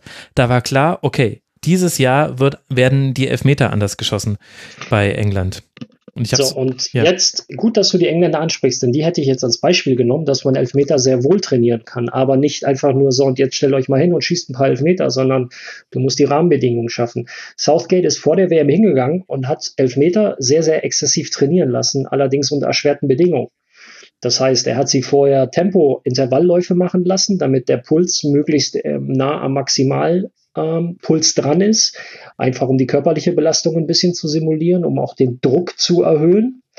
Er hat, ähm, er hat mit, mit Geldstrafen gespielt. Also er hat ganz, ganz viele verschiedene Szenarien versucht zu simulieren. Du kannst diesen mentalen Aspekt eines Elfmeterschießens, wenn es wirklich um was geht, also sprich WM, EM, Pokal, wie auch immer, kannst du im Training halt nicht eins zu eins nachstellen. Du kannst aber versuchen, die Bedingungen eines Elfmetertrainings zu erschweren, um den Spielern gewisse Techniken an die Hand zu geben. Ey, egal, was dich gerade beschäftigt, egal wie die Umstände sind, der Fokus liegt auf dem Elfmeter und auf der Art und Weise, wie ich schieße. Und das hat er durch sein, durch sein Training gemacht und die Engländer haben 2018 sehr, sehr ordentlich geschossen. Also du kannst das sehr wohl ähm, schon ein Stück weit vorgeben und trainieren. Mit Southgate haben wir ja auch denjenigen, der damals 96, da hat er tatsächlich nicht so gut geschossen. Er war so halb, halb links, würde ich sagen. Und Köpke hatte halt die Ecke und dann hat er ihn halt auch gehalten. Aber dann Andreas Möller gleich wieder schiebt ihn unter den Giebel. Also einfach sehr gut getrieben. Aber ich finde deine Theorie gar nicht so schlecht, weil von, wenn du überlegst, wer schießt äh, vor dem Elfmeterschießen, dann sagst du dir ja trotzdem immer, der Erste muss ein sicherer Schütze sein Mhm. Und der letzte sollte, sollte einer, also die erste und der letzte, das sollten deine besten Schützen eventuell sein, wo du dir am wenigsten Gedanken darüber machst, dass die eventuell einknicken könnten, was natürlich immer passieren kann, aber vom Grunde her sollten sollten das die besten Schützen sein.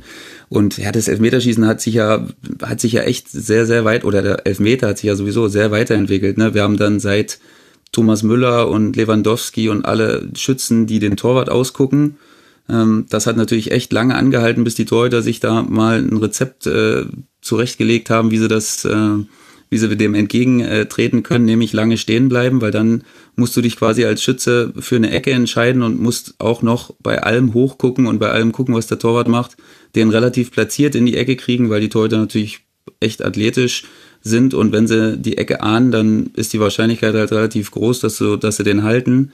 Und das ist halt das Schwierige dann. Und so ist es jetzt so ein bisschen so ein Katz- und Maus-Spiel geworden. Und manche Torhüter gehen mir da noch, ehrlich gesagt, ein bisschen zu früh in die Ecke und sind immer noch auf ihrem auf ihrer alten Schiene. Ich gehe in eine Ecke und entweder ich hab ihn oder ich hab ihn nicht. Mhm. Ähm, und deswegen ist es schon so ein, ist es schon sehr interessant geworden beim Elverschießen. Aber ich gebe dir recht, wenn der erste äh, drin ist und der erste den sicher verwandelt, dann äh, ist es schon mal immer ein gutes Gefühl, auch wenn du, wenn du in einer, wenn du bei dir, bei deinen Jungs stehst und denkst, okay, der erste ist drin, das ist erstmal so ein, so ein erster Moment vom Durchatmen und dann ähm, willst du natürlich den anderen auch um nichts nachstehen und deswegen kann ich mir schon vorstellen, dass das, dass das so eine ungewollte Dynamik in gut oder schlecht äh, hinlegen kann. Ja, du schießt schon manchmal mehr als nur deinen Elfmeter. Ich erinnere mich noch an Andrea Pirlo, bei einer EM Italien gegen England auch Elfmeterschießen dürfte 2016 gewesen sein. Ich bin mir gerade aber nicht äh, ganz sicher wo äh, England eigentlich äh, ganz gut mit drin war und Italien hat, glaube ich, verschossen mein Gott, jetzt fällt mir gerade der Name des Torhüters nicht ein, der hat so Grimassen geschnitten und so weiter und hat so versucht, die Schützen, die Italiener aus äh, dem Konzept zu bringen. Und dann ist Pirlo hingegangen und hat den Ball, hat den Panent, Panen, den Panenka gemacht, meine Güte. Also hat ihn in die Mitte gechippt, aber halt auch so richtig so geil Pirlo-lässig. Also es war nicht ein einfacher Panenka, sondern so richtig in die Fresse. So, jetzt haltet ihr mal bitte die Klappe.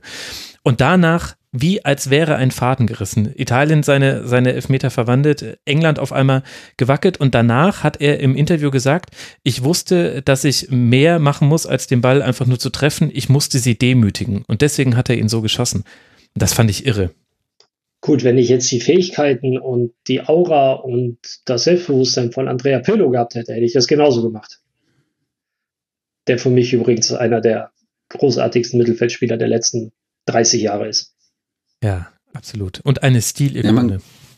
Ja, man, ja. man kann ja auch so denken, ich meine, in solchen, in solchen Spielen ist natürlich, je höher der Druck auch für die Torhüter ist, äh, je geringer ist die Wahrscheinlichkeit, dass sie abwarten in der Mitte, weil die natürlich auch denken, ja, ich muss den Ball unbedingt halten und Mitte ist halt schon ein probates Mittel, also in die Mitte, in die Mitte zu schießen weil, wie gesagt, äh, je höher der Druck, desto weniger verschwendet der Torwart, glaube ich, überhaupt äh, Gedanken daran, dass der, dass der Schütze es wagt, den Ball in die Mitte zu schießen oder überhaupt äh, den zu chippen, dann womöglich noch.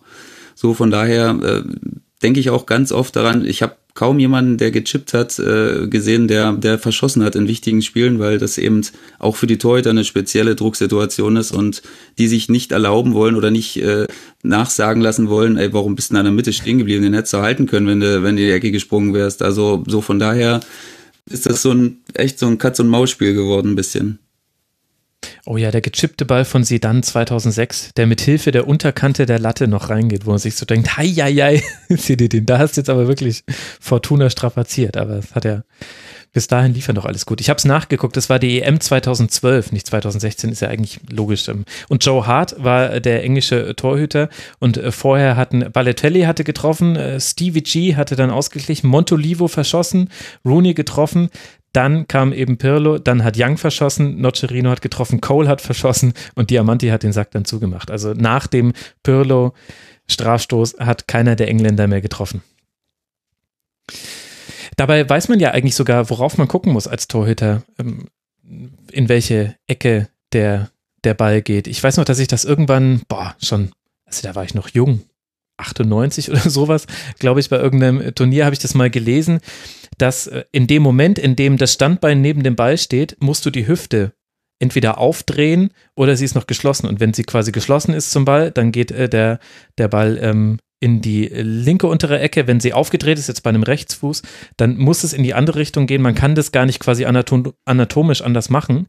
Und deswegen, das, daher kommt es nämlich, dass die besonders guten Torhüter tatsächlich erst dann springen, wenn das Standbein platziert ist, weil du es dann nämlich der Theorie nach kannst du immer anhalten und kannst jetzt sagen, wohin der Torschütze schießt. Wenn er aber halt hart genug schießt, dann kommst du trotzdem nicht mehr hin, trotz allem. Hm, das halte ich, boah, ich weiß nicht, ob sich das wirklich halten lässt so. Ja? Wenn ich jetzt so Zu an Leute Theorie, glaube ich auch. Wenn ich jetzt so an Leute wie David Beckham denke, die halt wirklich auch komplett übers Standbein schießen können. Nee. Also schau dir mal die ein oder anderen Freistoßschützen an, wie extrem ähm, schief die anlaufen, also fast schon im 90-Grad-Winkel und dann quasi übers Standbein den Freistoß schießen. Ja, diese Knuckleballs halt dann sind das doch dann, ja. oder? Ja, auch. Hm. Also ja. Also ich habe das Gefühl, also ich achte da seitdem drauf und das ist wirklich jetzt schon ewig so. Und tatsächlich ähm, gibt es ganz selten, also natürlich der verzögerte letzte Schritt. Das ist natürlich das, aber das machen ja inzwischen die Spieler nicht mehr. Also da wird halt im Anlauf und in, in der Schussbewegung darfst du ja nicht unterbrechen. Ja, was zum Beispiel nicht funktioniert, jetzt bleiben wir bei einem Rechtsfuß. Hm. Der läuft ganz normal leicht schräg an stellt das Standbein auf und hat die Hüfte Richtung, als würde er nach rechts schießen. Das wäre ja in dem Fall offen für dich, oder? Genau, genau, ja. So, und dann machst du so ein bisschen die Backhand-Technik und schießt übers Standbein drüber. Hm. Der geht aber nach links. Ja. Und diese, diese, diese, den Ball nach links schießen, das findet halt erst in der Ausholbewegung im letzten Moment statt. Also.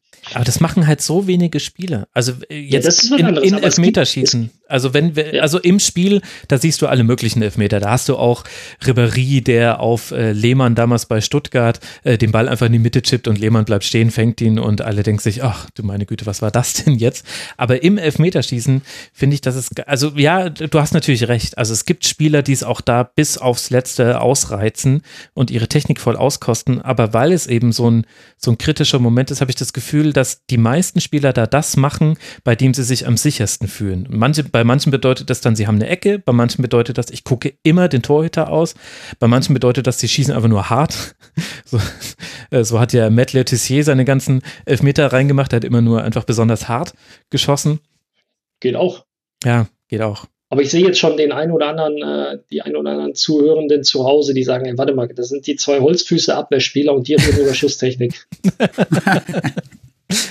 Naja, wir sind halt aus dem Elfmeterschießen gekommen. Ich musste, ich musste auch noch denken an Milan gegen Liverpool, das Champions League-Finale, wo doch damals Dudek so auf der, auf der Linie herumgetanzt ist. Und ich weiß noch, dass damals in der SZ ein Journalist geschrieben hat nach dem Finale, äh, er hätte, das wäre jetzt quasi die Rache für Panenka, die Torhüter hätten jetzt erstmalig quasi ein Mittel, um den Schützen zu verwirren. Hat sich ehrlich gesagt nicht ganz so gehalten, aber irgendwie ich, konnte ich das nicht vergessen.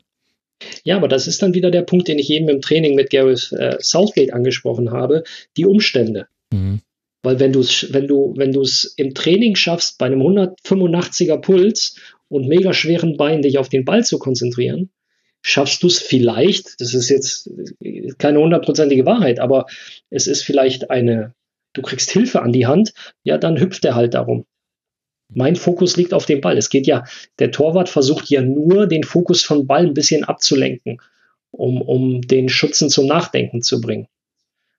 Wenn du es aber schaffst, dich wirklich nur auf dich und nur auf den Ball zu konzentrieren, ist die Wahrscheinlichkeit, die Wahrscheinlichkeit, es ist nicht sicher, aber die Wahrscheinlichkeit ist höher, dass du das Tor machst.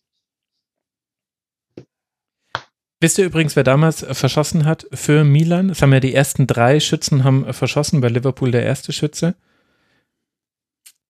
Jetzt ja, ich habe letztens noch die Doku gesehen.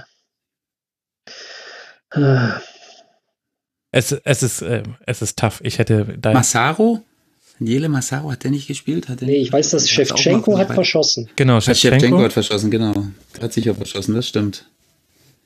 Und dann einer, über den wir schon gesprochen haben, den ich sehr gelobt habe für seine Elfmeterstatistik. Deswegen habe ich jetzt gerade. Was, was Pirlo? Ja, tatsächlich. Pirlo hat den zweiten verschossen. Das hatte ich schon wieder komplett verdrängt. Und der hat, wenn ich es hier richtig sehe, in seiner ganzen Karriere, ja gut, er hat elf, elf Elfmeter verschossen, 24 getroffen. Na gut, dann war er doch nicht ganz so sicher, wie ich es in Erinnerung hatte.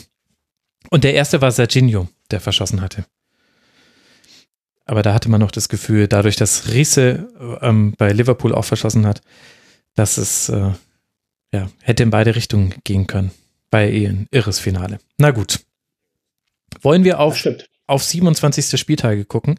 Ich merke schon, dass ihr, dass, dass der Elfmeter Nerd Talk hier nicht ganz so auf Anklang trifft. Wir haben, ich habe die Hörerinnen und Hörer im Forum gefragt, dass sie uns das verrückteste Spiel, das an einem 27. Spieltag stattgefunden hat, raussuchen ich würde mal da mit euch so ein bisschen äh, durch durchgehen und wir erinnern uns mal gemeinsam an so vergangene Spielzeiten. Dann habe ich noch ein bisschen geguckt und ich hätte hier sogar auch noch einen Zufallsgenerator, der uns von 1969 bis 2019 sagt, in welche Saison wir schauen. Mal gucken, wie lange wir Lust haben, das äh, zu machen.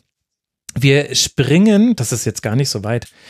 Mm, ja, nee, fangen wir, fangen wir mal das, mit was Älterem an. Das ist mir ansonsten zu jung. Frank Furtisch hat uns ein paar hat uns ein paar Spiele genannt. Und zwar hat er es so formuliert, dass wir raten müssen, welches Spiel es ist.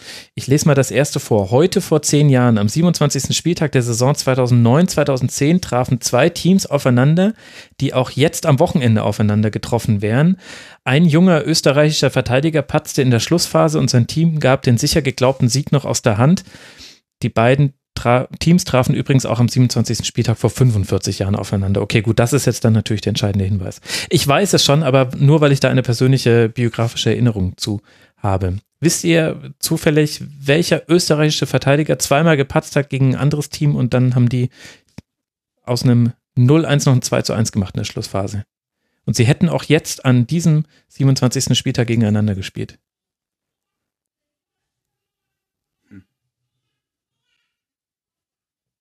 Nee. Dann löse ich auf. Warte, äh, wir sprechen über die Saison 19, ne? 19, genau. Im Grunde kann man sich. Ähm, ja, gute Frage. ich kann es euch, ich, ich euch sagen. Es war Bayern gegen Eintracht Frankfurt. Da hat Miroslav oh, Klose, in, genau, Miroslav Klose hat in der ersten Halbzeit das 1 zu 0 gemacht und Alaba hat dann äh, in der Schlussphase diese beiden Fehler gemacht. Und wenn ich mich gerade richtig erinnere, war das auch das letzte Spiel, was er für die Bayern gemacht hat. Das war unter Van Gaal damals und für ihn hat dann Diego Contento die nächsten Spiele gespielt in der Saison. Und ich weiß das so genau, weil ich damals im Eintracht-Block, also nicht bei den Ultras, oben drüber, aber immer noch hart, hart Eintracht war mit einem sehr guten Freund und äh, da dieses Spiel verfolgt habe. Und er hat mich gezwungen, dass ich mein, äh, damals bin ich noch mit Schal ins Stadion gegangen, dass ich den Bayern-Schal, den ich damals umhatte, den ganzen Abend offen sichtbar tragen musste und wir sind halt dann noch durch alle möglichen Weinstuben und so weiter gezogen. Sagen wir so, es war nie so einfach für mich, ins Gespräch zu kommen mit mir völlig fremden Leuten. Sagen wir aber auch, die Gesprächsthemen waren relativ einseitig und nicht unbedingt immer erfreulich. aber es war ein lustiger Abend. Ich schaue mir jetzt gerade mal die Aufstellung an. Auch spannend. Ich auch. Ja. Nikolov, Jung, Chris, Russ, Spicher, Meier, Pirmin Schwegler, Benjamin Köhler, ja, Heller. Aber du hast die Kajo, Halle, Ja, Kajo, Kajo, das ist ja. es doch. Schnitzel Kajo. Ja. Bei den Bayern, ja, Alaba, Badstuber van Beuten, Lahm, Schweinsteiger van Bommel, Pranjic, oh, Pranjic, hm. Robben, Müller, Klose. Ja und Hans-Jörg Butt im Tor. Ja. Das war, das waren interessante Zeiten damals. Also Pranjic und Bravheit waren doch die beiden Spieler, die mitkamen und Pranjic hatte doch damals noch Teile seiner Ablösesumme selbst gezahlt. Man dachte sich damals, Mann, was muss das für ein krass geiler Spieler sein? Will jetzt auch gar nicht über ihn lästern, aber er hat es halt dann so dann doch nicht äh, ganz bestätigen können bei Bayern. Und halt die Geschichte von Alaba, der damals auf links diese beiden Fehler macht. Ich weiß noch, das zweite war irgendwie im eigenen Strafraum und dann so ein Kullerball an Jörg Butt vorbei ins lange Eck. Das war das äh, 2 zu 1.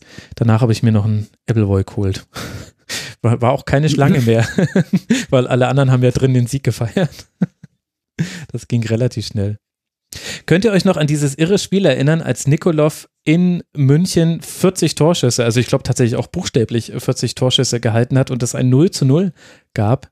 In, das war schon im neuen Stadion am Kurt-Landauer Weg. Oder habt da nur ich so meine spezielle Erinnerung dran? Nee, also ich habe auch mal so ein Spiel gespielt, wo der gegnerische Torwart äh, im Prinzip der Einzige war, der was zu tun hatte. Aber nee, da kann ich mich nicht dran erinnern. Ach, ich auch nicht. Da werden sich alle St. Pauli-Fans übrigens gerne daran erinnern, Regionalliga Nord gegen Wuppertaler SV. Das war so ein Spiel, ja, 90 Minuten auf ein Tor. In Wuppertal oder? Nee, nee, nee, nee nicht in dieser großen Rennbahn, nee, nee, in der Arena, nee, nee, äh, in, in Hamburg. Aber gut, äh, wir wollten ja bei 27. Spieltagen bleiben. Ach nö, alles gut. Wegen mir können wir so viel springen, wie, wie wir wollen. Die Torschützen damals waren Juvel Zumo für Eintracht Frankfurt und dann eben Martin Fehnin in der 89. Minute. Der ja damals am allerersten Spieltag in Berlin, glaube ich, drei Tore gemacht hat, wenn ich mich gerade richtig erinnere. Der hat doch damals debütiert für Eintracht Frankfurt, hat drei Buden gemacht. Man dachte sich, was ist das für ein Stürmer? Ja. Der ist genauso gestartet wie Haaland, ja. ja. Ja, also im ersten Spiel. Nicht exakt gleich, aber ach ja. Irre. Gut, das war dieses Spiel 2009, 2010 äh, und dann 1998, 99 gab es äh, dieses Duell zum dritten Mal. Jetzt wissen wir auch, äh, wen, wen Frankfurt meint. Es gab aber auch zwei andere Teams, die sich dieses Wochenende hätten gegenüberstehen sollen, die damals gegeneinander gespielt haben. Der heutige Manager des damals unterlegenen Teams bekam gelb. Der Topstürmer der siegreichen Mannschaft kam mit seinen drei Treffern auf ein Tor an Michael Preetz in der Torschützenliste heran. Ich habe auch keine Ahnung, wer es ist. Also ich nehme jetzt erstmal den 27. Spieltag und gucke mir an, wer da gegeneinander spielt. Und dann wiederhole ich nochmal, also der heutige Manager der Mannschaft, die damals unterlegen hat, hat gelb gesehen und der Topstürmer der siegreichen Mannschaft hat mit drei Toren, ist er auf ein Tor an Michael Prezer rangekommen. Okay, also heutige Manager muss ja dann eigentlich fast ein Werder-Spiel sein, oder? Ja, hätte ich jetzt auch gedacht. Warum, aber nee. Ah. nee. Ja, ist es aber nicht. Nee, ist es nicht. Ist es nicht. Wer ist denn noch heute ist Manager, der nicht. damals gespielt hat? Max Eber? Nee. Ja. Doch, ist richtig. Ehrlich? Ja, Max Eberl hat Geld bekommen. Ach, verrückt. ja, das sieht man Rechtsverteidiger, ne? Fünferkette, wenn man das Aber so Entschuldigung, also kann. können wir mal ganz kurz, also Klinkert, ja, Entschuldigung, diese Abwehrkante der Gladbacher, Michael Klinkert, großartig. Patrick Andersson ja. kennen wir alle. Ja? Und dann hatten sie ja irgendwann mal ähm, Slatjan Asanin verpflichtet aus Kroatien. Mhm. Großartig. Fronzek, Marcel Ketteler auf links, ah. Martin, Martin Schneider, Max Eberl haben wir ja angesprochen. Marcel Wittecek übrigens verantwortlich für meine einzige rote Karte im Profifußball. Was hat er gemacht? Was er hat, hat sich fallen lassen im Mittelfeld. Die haben ihn gar nicht berührt. In so einer Grätsche. Mhm. So, und Toni Polster. Toni und, jetzt, Polster und, jetzt, vorne, ja. und jetzt Max, bitte. Schwedischer Stürmer Borussia Mönchengladbach, der nicht Martin Dahlin heißt. Oh ja, Gott. Das, da wäre ich auch nie drauf gekommen. Um, ähm, Schwede, der nicht Martin Dahlin heißt. Ja. Boah, der nee. hat das Tor gemacht an dem Tag. Da klingelt gar nicht. Patterson. Ah, nee, ja, Findus, ich wollte gerade sagen, genau. Patterson, ja, ach Gott, meine Güte, boah. Wann, wann war das? 98, 99. Ja, gut, krass. Das ist halt echt auch schon eine Weile her. Da hat oh, mal, Enke stand im Tor, oder? Mm, ja. Ja, Enke stand im Tor. Und damals schon die Leverkusener mit dem 4-3-3. Und dem Schwatten vorne drin. Ulf Kirsten noch. Wahnsinn. Ach klar, das war unter Daumen, ja. 98, 99. Ja gut, der war natürlich äh, taktisch äh, der Zeit tatsächlich schon relativ weit voraus. Und Gladbach damals, das war die schlimme Gladbach-Saison, wo sie abgestiegen sind, glaube ich, oder? Ja. Waren, damals waren sie quasi Urgestein, also waren noch nicht abgestiegen und dann in der Saison ging es runter. Und dann in der nächsten wieder hoch und da wurden dann die Grundsteine gelegt mit, mit äh, Schippers äh, als Geschäftsführer und noch ein paar anderen, die im Präsidium kamen. Wenn ich mich jetzt gerade richtig erinnere aus meiner Schippers-Recherche, die ich gefühlt vor drei Jahren gemacht habe, war beim letzten Dezember. da waren auch ein paar absolute Legenden von Leverkusen dabei. Novotny, Ramelow, Kirsten, Wahnsinn, Entschuldigung, du vergisst jetzt, du vergisst jetzt wirklich Boris Zivkovic zu erwähnen. Oder, oh, er hat gespielt, stimmt, der kam mir hier in so einem anderen Trikot auf, auf dem Bild, deswegen habe ich ihn nicht erkannt. Stimmt. Stefan Beinlich. Ja, Paul Beinlich war Also, also bis Jörg Böhme kam, dachte ich, Stefan Beinlich hätte den Geisten linken. Oh, Hans-Peter Lehnhoff wurde auch noch eingewechselt. Auch eine Legende. Nico Kovac auch mhm. eingewechselt für Paul Beinlich. Ja, und wer in Gladbach Karl-Heinz Flipsen auf der Bank lässt, der hat es nicht besser verdient. Also Rainer Bonhoff, shame on you. Flipsen, ja. Vor allem, ich weiß nicht, habt ihr euch schon mal die Tabelle angeguckt? Das war ja der 27. Spieltag und Gladbach hatte nach diesem Spieltag schon 62 Gegentore. Nach 27 Spieltagen. Heidenei war das. Das war aber auch eine Abstiegssaison. Boah. 16 Punkte. Huiuiui.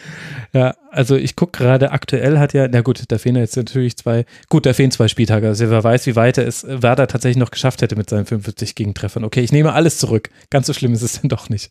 Aber ich hätte jetzt fast gesagt, und die Löwen haben in Europa geklopft mit äh, dem siebten Platz, allerdings schon sieben Punkte hinter den Dortmundern. Mhm. Ja, aber das war damals ja noch Lautern, war, das war ja die Saison nach der Meisterschaft, müsste das für Lautern gewesen mhm. sein, oder? Damals noch ja, Dritter.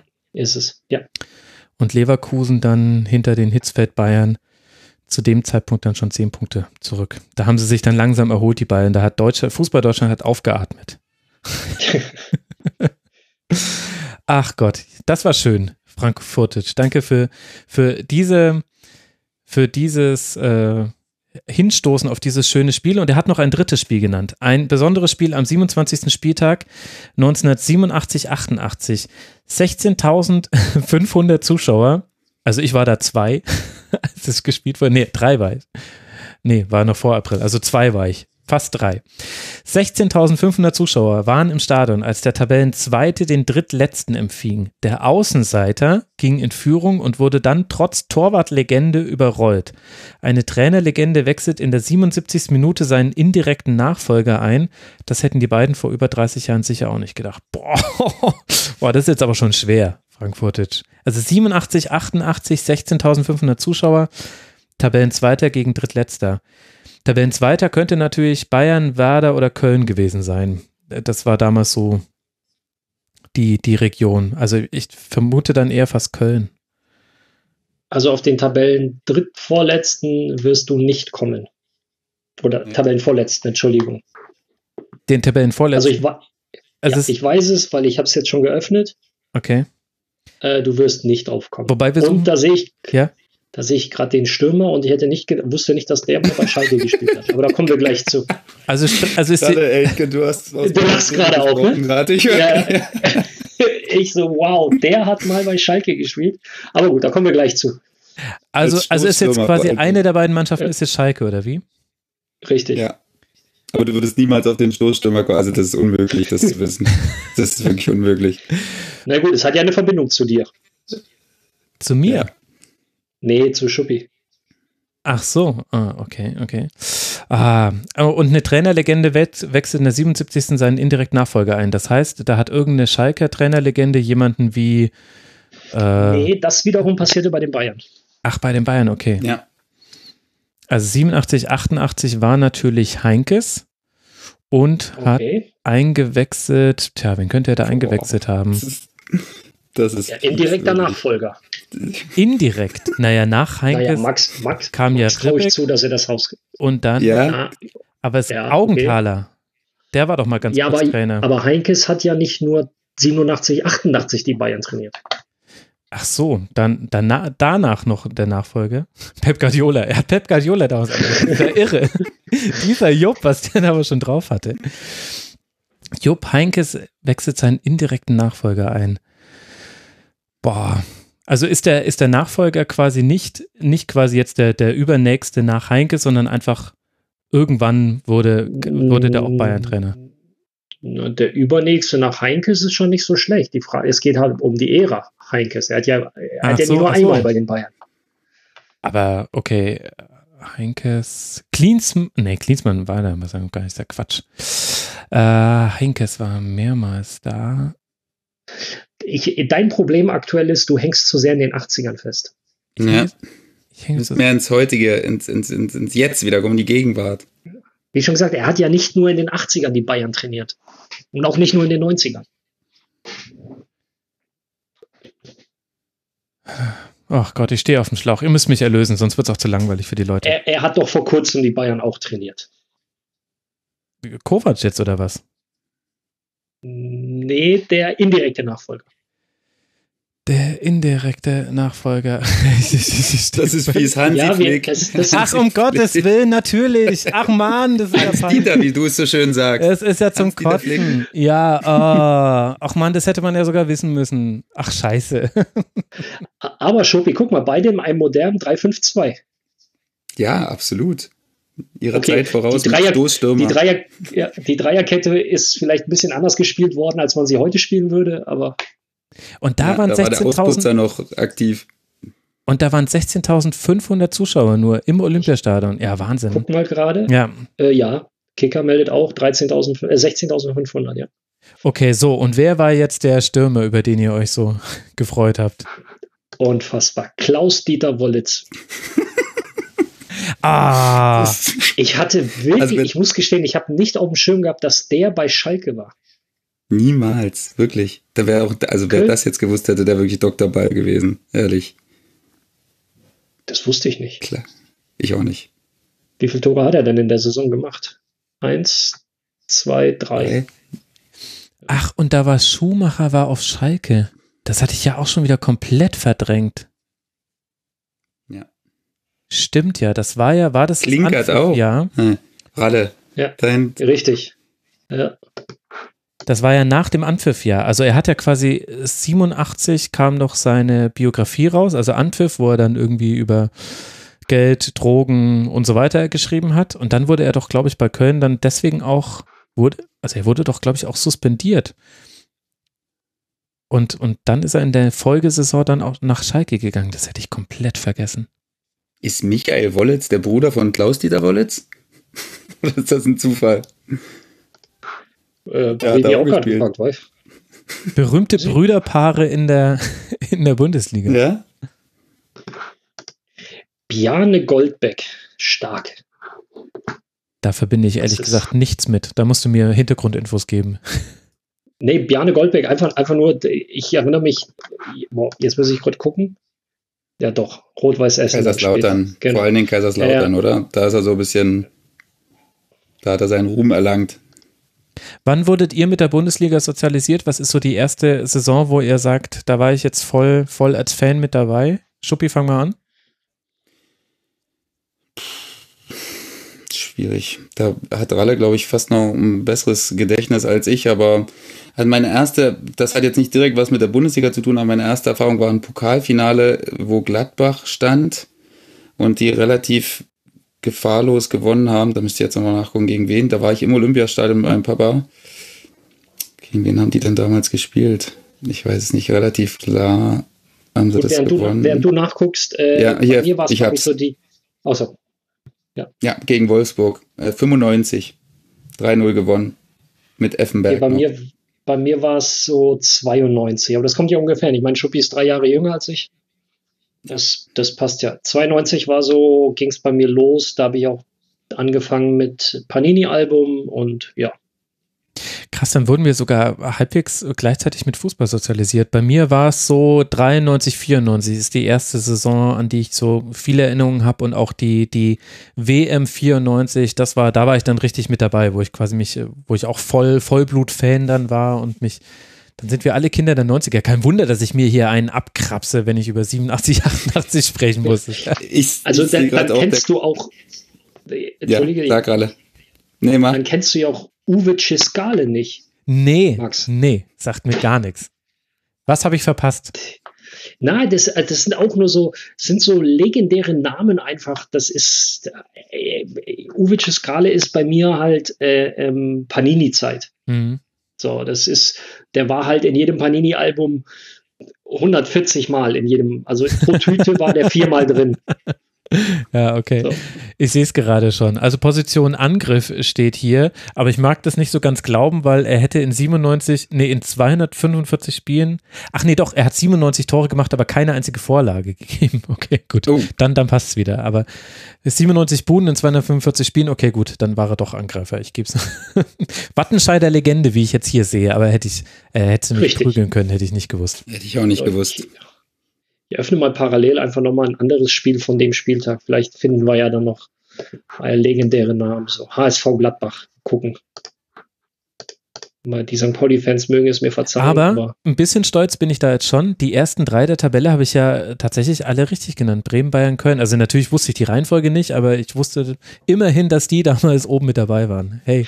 Ja, das war stark, Siehste, muss man sagen. Gut, gut, dass ich Bremen-Gladbach ausgewählt habe. Ja. Im Tor Uwe Kamps. Dieses Foto ist ja Gold wert. Das ist ja groß, das ist ja ganz großer jetzt bist, Sport. Jetzt bist also, du aber nicht mehr beim 27. Spieltag, oder? Weil da hat, hat, der HSV gegen Gladbach gespielt. Äh, HSV gegen Gladbach, Entschuldigung, ja, nicht okay. Gladbach, HSV Gladbach. Schaut euch mal bitte dieses Bild von Uwe Kamps an. Ich meine, ich finde Uwe Kamps großartig, wirklich. Ähm, ich bin früher, wie du ja weißt, Bökelberg und so und mhm. Uwe Kamps ist für mich, ist für mich einfach Legende und ich freue mich jedes Mal, wenn ich ihn irgendwie treffe oder, oder sehe. Ich, ich, ich mag ihn einfach. Aber dieses Bild, das ist ja, das ist ja Wahnsinn. Wo bist Schaut's du denn? Bist du auf äh, Kicker? Ich bin bei, bei Kicker, bei Kicker, ja. Da okay, ist halt das Bild aus der Zeit und das ist großartig. Ähm, warum ich aber froh bin, dieses geöffnet zu haben, ist nämlich ähm, André Winkhold in der Abwehr bei Borussia Mönchengladbach, der mich später bei Alemannia Aachen in der Jugend sehr geprägt hat, dem ich viel zu verdanken habe. André Winkhold. Oh. Der hat also wirklich mal Bundesliga gespielt. Thomas Eichin, Christian Hochstetter. Christian Hochstetter, Fronzek. Jörg Neun. Jörg Neun, ja. Jörg Neun. Ah, die linke Seite, Jörg Neun, ja. Also. So, HSV, äh, da kümmert ihr euch drum, kann ich nichts zu sagen. ja, gut, beim ja, Und ich habe ja noch das Pokalfinale, wo ich da war, äh, in dem äh, 94, 95, glaube ich, war das, habe ich ja gerade auch auf. Da hat die Gladbacher Mannschaft, also das war auch, ich bin auch Gladbach-Fan gewesen, habe in Unterwäsche äh, geschlafen und in Bettwäsche. und ähm, sehe hier auch Uwe Kamps, ähm, Klinkert mal wieder, äh, kommt, kommt wieder. Ja. Effenberg, Flipsen, Darlin, Herrlich vorne, die haben auch beide geknipst mit Effenberg und da kommt er wieder bei Wolfsburg, Klaus-Dieter Wollitz im Mittelfeld. also das scheint ein Running Gag zu sein. Wahnsinn. Ja, jetzt müsst ihr mir mal ganz kurz helfen, weil ich, äh, Max, ich weiß ja, dass du viele Frankfurter Hörer hast ja. Äh, und Hörerinnen. Ist Wlodzimir Smolarek der Vater von Ebi Smolarek? Ich glaube ja, aber ich würde es jetzt auch nochmal zur Sicherheit nachgoogeln. Aber ich hatte mir das, also irgendwie klingelt da was, dass es einen Smolarek vor dem Smolarek gab, den ich kenne. Frank Schulz, Dietmar Roth, das ist ja großartig, Körbel, Ralf Colt Sievers, der unter anderem auch äh, beim FC St. Pauli gespielt hat. Es ist ja, es ist ja Gold. Dieter Schlindwein, siehst du, zwei Ex-Frankfurter auch beim FC St. Pauli gespielt. Also, äh, Smolarek ist der Vater von Ebi Smolarek. Du hast das okay, völlig gut. korrekt. Ja, ja, ja, ja. Stark. Meine Schlind, Didi Schlindwein und Ralf Kolt-Sievers damals bei Eintracht Frankfurt. Als Trainer übrigens Karl-Heinz Feldkamp. Wahnsinn. Das waren noch, das waren auch noch die Zeiten, wir sind ja da im Zwei-Punkte-System und du siehst es tatsächlich an der Tabelle, wenn du drauf guckst mit heutigem Blick, da gibt es eine Mannschaft wie Gladbach, die haben 13 Mal gewonnen, dreimal unentschieden gespielt, 11 Mal verloren, die stehen auf Platz 6. Und das ist eigentlich so eine, so eine Platz 8, Platz 9 Bilanz heutzutage. Das ist, äh, ja, krass. Stimmt, das war das Zwei-Punkte-System auch schon wieder alles. Ach, und Homburg war natürlich der Vorletzte, auf den ich nie gekommen wäre. Da habt ihr völlig recht. Und Schalke damals mit 72 Gegentreffern 18. Huiuiui. Ähm, Schuppi, ruf mal bitte Oerdingen gegen Bochum auf und sag mir mal, welche Taktik die Oedinger gespielt haben. Ich verstehe die nicht. wo, sind, wo sind wir denn gerade? In welchem? Ich habe äh, nicht ein bisschen also das Pokalding verloren gerade. Also Wir haben ihn verloren. In den Untiefen des Pokalarchivs. Ähm, 27, 87, 88, 27. Spieltag. Okay, da bin ich sofort. Übrigens auch ein geiles Bild von Stefan Kunz im Trikot von Bayer 05 Öding. Warte, ich bin gleich da. Okay, das ist ein 361, oder? ich, ich, ich, weiß nicht, wie, wie Ich sehe es hier als 352 tatsächlich. Also, ich Moment, weiß nicht, ob so wir sprechen, sehen. Ich sehe es. Nein, nein, wir sprechen von Öding, nicht von Bochum. Ja, ja, ja. Ich weiß. Ich sehe beide genau in der gleichen Aufstellung. Bei mir hier Öding auf dem, bei mir auf dem Handy. Drei, ach so, nee, die sind alle auf einer Reihe die, die sechs im Mittelfeld. Matti, Fachfunk, Ja, Bommer, fünf. Pritz Mhm. und Wittecek. Okay. Ja, sind sie bei mir auch, ja. Eine Sechserreihe. Ich versuche mir das gerade vorzustellen, wie ich eine Sechserreihe sortiere im Mittelfeld. Ja gut, aber das Ding ist ja, damals da hat sind die sich ja Räume noch, eng. ja damals hat sich ja noch nicht über den Raum sortiert, sondern über den Mann, weißt du? Es war ja eher Ja, so, okay, stimmt. du nimmst Legert, du nimmst Heinemann, du nimmst Ivan und äh, die, ja und und so hat sich das dann ergeben. Deswegen sieht das manchmal ein bisschen irre aus. Thorsten Legert im Mittelfeld. Ja. Stark. Kreh damals noch in der Abwehr bei Bochum, der sagte Das- sogar mir was. Martin Kreh. Ja. Ja, das war dann vor der Dortmunder Zeit, ja. Und der stimmt, der ewige ja Friedhelm, der ewige Friedhelm Funkel. Und Katze zum Dick im Tor. Das Bild von Stefan Kunsch ist wirklich, das ist Oder? Ist großartig. Das ist Wahnsinn. Das ist, als hätte er, als wäre er eine Nebenfigur bei Knight Rider gewesen, aber halt so eine unwichtige Nebenfigur, so, so ein Trucker an der, an der Imbissbude oder irgendwie so. Ja, mit so einer Cappy. Herrlich. Ach, Schnurri. Schön. Lass mal gucken, ob wir noch, äh, in welche, in welche Jahre ich uns noch jagen kann. Wobei ich jetzt eigentlich, eigentlich muss ich sagen, ich hänge jetzt gerade an diesen alten Spieltagen sehr. Wisst ihr was? Was heißt für dich alt? 80er? Ja, ja, genau, 80er, wo wir uns dann eigentlich auch gar nicht so auskennen. Eigentlich, äh, ich habe sau viele interessante Sachen in den 2000ern und so weiter entdeckt, aber ich gehe jetzt einfach mal äh, ins in Lass mein uns doch die drei, Ja, wollte ich gerade sagen, lass uns doch unsere drei Geburtsjahre nehmen. okay, also dann gehen wir jetzt erstmal in die Saison 84, 85. 85 bin dann ich geboren. Okay, gut, das hier sieht schon mal unspektakulär as fuck aus. 27. Jeder darf ein Spiel aussuchen. Gucken, ob wir was, oder. Aber übrigens, Mhm. drei Freitagsspiele, ne? Ja. Das Drei noch Zeiten. Freitagsspiele, vier Samstagsspiele, ein Montags- und ein Dienstagsspiel. Und da beschweren wir uns heute über zerstückelte Spieltage. Muss mal gucken, ob das am nächsten auch so war oder ob das ein Nachholespiel war. ja, nee. Warte mal. Das war schon, Ja, damals das war schon einmalig. Das, an den nächsten Spieltagen war es wieder relativ normal, dass so, okay. ähm, ein Freitagsspiel und acht Samstagsspiele sogar. Ach, ach, nicht, dass da Ostern war oder so.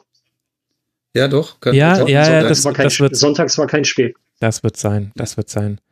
Okay, was wollen wir uns denn da angucken? Irgendwas. Oh, Stuttgart gegen Düsseldorf 5 zu 2. Das könnte Da bin lohnenswert ich sein. gerade. Ja, gut, Förster, Buchwald, klar. Allgöver. Gün Günther Schäfer, Guido Buchwald, Klinsmann, Klinsmann damals schon. Man vergisst immer, wie alt Jürgen Klinsmann schon ist. Rudi Bommer bei Fortuna Düsseldorf. Uwe Greiner im Tor. Holger Fach im Mittelfeld. Holger Fach war mal bei Düsseldorf, das hätte ich jetzt nicht.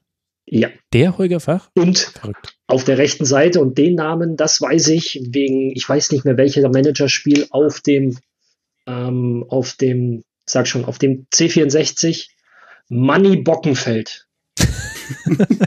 zu, der, zu, zu der Zeit, als ich diesen Manager auf C64 gespielt habe, hat er bei Werder Bremen gespielt. Manfred Bockenfeld. Ich hätte ihn im Leben nicht erkannt. Ich kenne nur den Namen, weil ich ihn halt im Manager ähm, hatte. Großartig.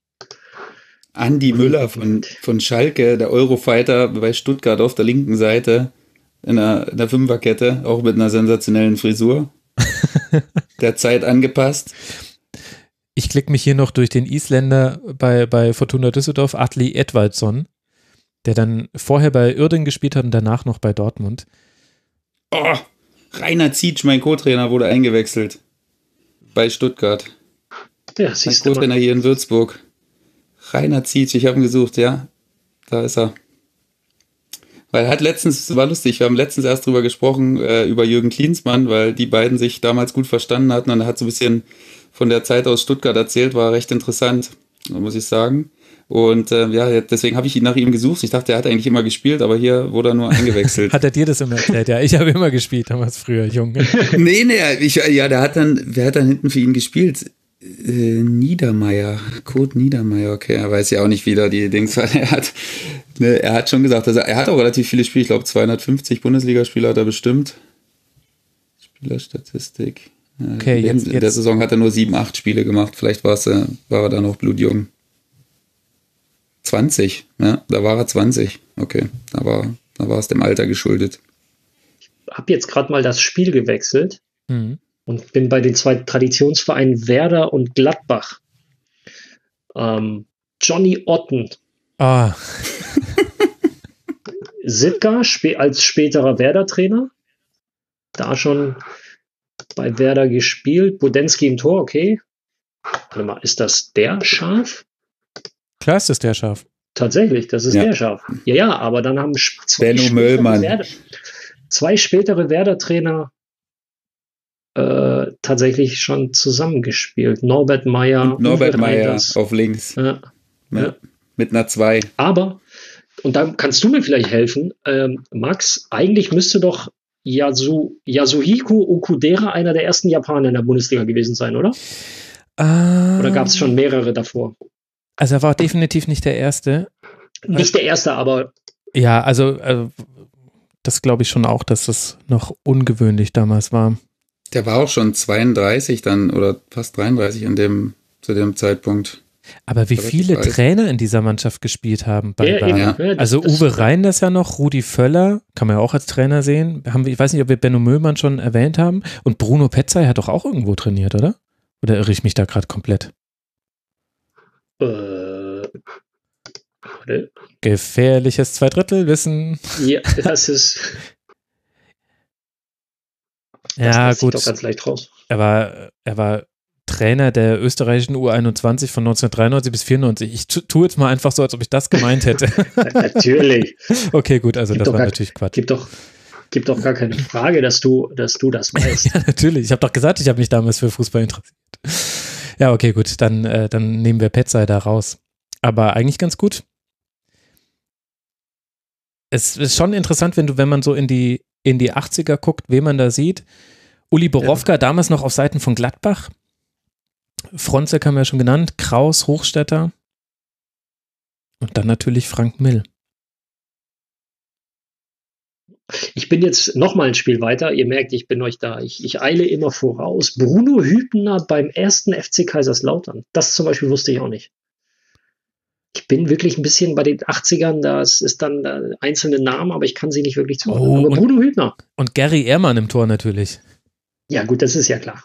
Das ist ja, ich glaube, Lautern, Lautern gibt es erst seit 2020 ohne Gary Ehrmann. Ja, das stimmt allerdings, ja. Thomas Allof Und im Tor- damals, neben Bruno Hübner. Und auf der anderen Seite, Max im Tor, Ja, ich habe es leider schon offen, deswegen, aber ich wäre auch nicht Ja. drauf gekommen. der Cargus. große Rudolf Kargus. Wir müssen, von Fortuna zum ersten FC Köln gewechselt ist. Ich weiß nicht, ob das so eine gute Idee war damals. ach, es war ja vor So. Social Media, das war bestimmt alles ganz, Okay. ganz easy. Was haben denn die Leverkusen an ihrer für, für Jungs gehabt? Das habe ich neulich, äh, bin ich da irgendwie drüber gestolpert. Man sagt ja immer, dass es heutzutage so schlimm wäre mit äh, Hassrede im Internet und so weiter und so fort. Und damals gab es doch das Spiel, in dem Ewald Lienen, ach Gott, von wem wurde ihm der Oberschenkel aufgeschlitzt? Also das schlimme Foul und das war ja gegen Werder. Und Otto Rehagel war damals, war damals äh, Trainer bei Werder und musste im Rückspiel damals mit einer schusssicheren Weste ins Stadion gehen. Ja, Das- ja gut. Ja, ja, na gut, irgendwie, ich weiß nicht, ein paar Monate danach im Rückspiel, ich schon, also da dachte ich mir so, es gab schon früher Probleme. Und Das ist, stimmt. nicht, ist kein modernes Phänomen. Wollen wir nächstes Geburtsjahr, würde ich sagen. Machen wir Schuppi, komm. Was war das? 86, ne? 86, ja. Also 85, 86.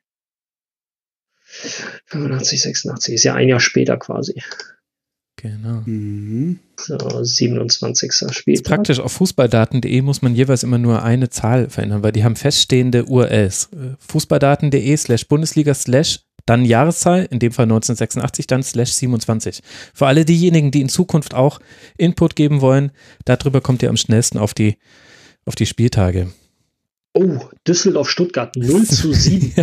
Jürgen. Klinsmann, Spieler des Tages, der muss ja dann auf jeden Fall mal Eins, zwei, drei zwei, Buden machen. Fünf. Fünf Fünf er Treffer. Oh, Fünf? ah, Oh, sogar. Also neulich habe ich gelesen, wer war denn das? Karl-Heinz Thielen war der erste Bundesligaspieler, der fünf Treffer gemacht hat. Aber alle hintereinander. 36, 47, 49, 75, 78. Huiuiuiui. Da ging es dahin. Fortuna, was war da los? Ja, und wer war Guck, im wer Tor? Wer war im Tor? Jörg Schmatt. Bei wem? Bei Fortuna. Ja, gut. Und Holger Fach-Libero. Da ist er wieder, glaube, Mann Bockenfeld. ich glaube, von dem Spiel hatte mir Rainer Zietsch erzählt. Das war irgendwie, da wollte Klinsmann eigentlich den Verein verlassen, weil er sich irgendwie vom Trainer ungerecht behandelt gefühlt hat. Und ähm, der hat ihn dann überredet, doch zu, doch zu spielen. Und dann hat er da an dem Spiel fünf Tore gemacht. Das so ungefähr war die Geschichte. Ich kann es nicht mehr eins zu eins wiedergeben, aber das war dann so der, der Durchbruch wieder beim VfB angeblich. Das, davon hat mir Rainer erzählt. 0 zu 7, ja. Und ich muss ja gestehen, ich verbinde Andreas Müller nur mit Schalke 04. Hm. Ich auch. Ja, ich sehe, schon gesagt. sehe ich jetzt gar nicht. Sehe jetzt, dass er bei Schalke äh, bei bei äh, Dings gespielt hat, bei Stuttgart. Nee, nicht, ne, 111 Spiele. Also jetzt auch nicht nicht nur eine Saison. Krass, und der Waldhof damals auf Platz 8. Haben zwar 0-4 gegen die Bayern zu Hause verloren, aber Bayern damals Jürgen gut. Hartmann, ja. ja. Kennt man noch jemand von Waldhof Mannheim? Ich gucke mir jetzt da mal an. Ah, ach ja, na klar. Um Gottes Willen, Jürgen Kohler. Stimmt Richtig. ja. Der kam ja vom Waldhof. Und sehr wahrscheinlich wirst du den Trainer kennen. Klaus Lappner, ja, logisch, logisch. Ja, auch, auch Schlindwein natürlich. Ja, ja, Entschuldigung, der St. Pauli. Da, da ist er wieder. Ach Gott. Gut, Bayern, gut, die kenne ich bis auf, ja gut, da kenne ich fast alle, gut. Das ist dann, da bin ich zu tief drin. Aber stimmt, der Waldhof. So. Was haben wir denn bei den Kölnern? Ich bin gerade bei Köln gegen Hannover. Ja, Köln war natürlich damals eine geile, geile Nummer. Also ähm, die haben ja dann Ende der, der 90er nochmal richtig aufgedreht, haben, standen, glaube ich, dreimal in Folge im DFB-Pokalfinale, haben es dann nur einmal gewonnen, irgendwie 87, 88, 89, nee, 88, 89, 90, glaube ich, genau meine, das war ja hier noch ein bisschen davor, ich merke gerade schon. Ja. Nobby Dickel im Sturm. Harald Schumacher logischerweise im Tor damals noch. Ja. Olaf Janssen. Hans-Peter oh, Lehnhoff. Olaf Janssen. Äh, wie, worauf bezog sich Hast dieses du doch mit oh Absicht Gott? gesagt, äh, Walle? nee, aber du. Wo war der? Wo hat der gespielt? Beim FC? Bei Köln. Ja, stimmt. Ich war gerade hier bei den anderen Spielen unterwegs. Wir müssten eigentlich ja. mal eure Trainer hinterher googeln. Oder? Ja. Das ist doch auch ganz gutes Trivia-Wissen fürs nächste Aufeinandertreffen. Ich, ich werfe direkt meinen Joker in, in, die, in, die, in die Runde, Jürgen Klopp.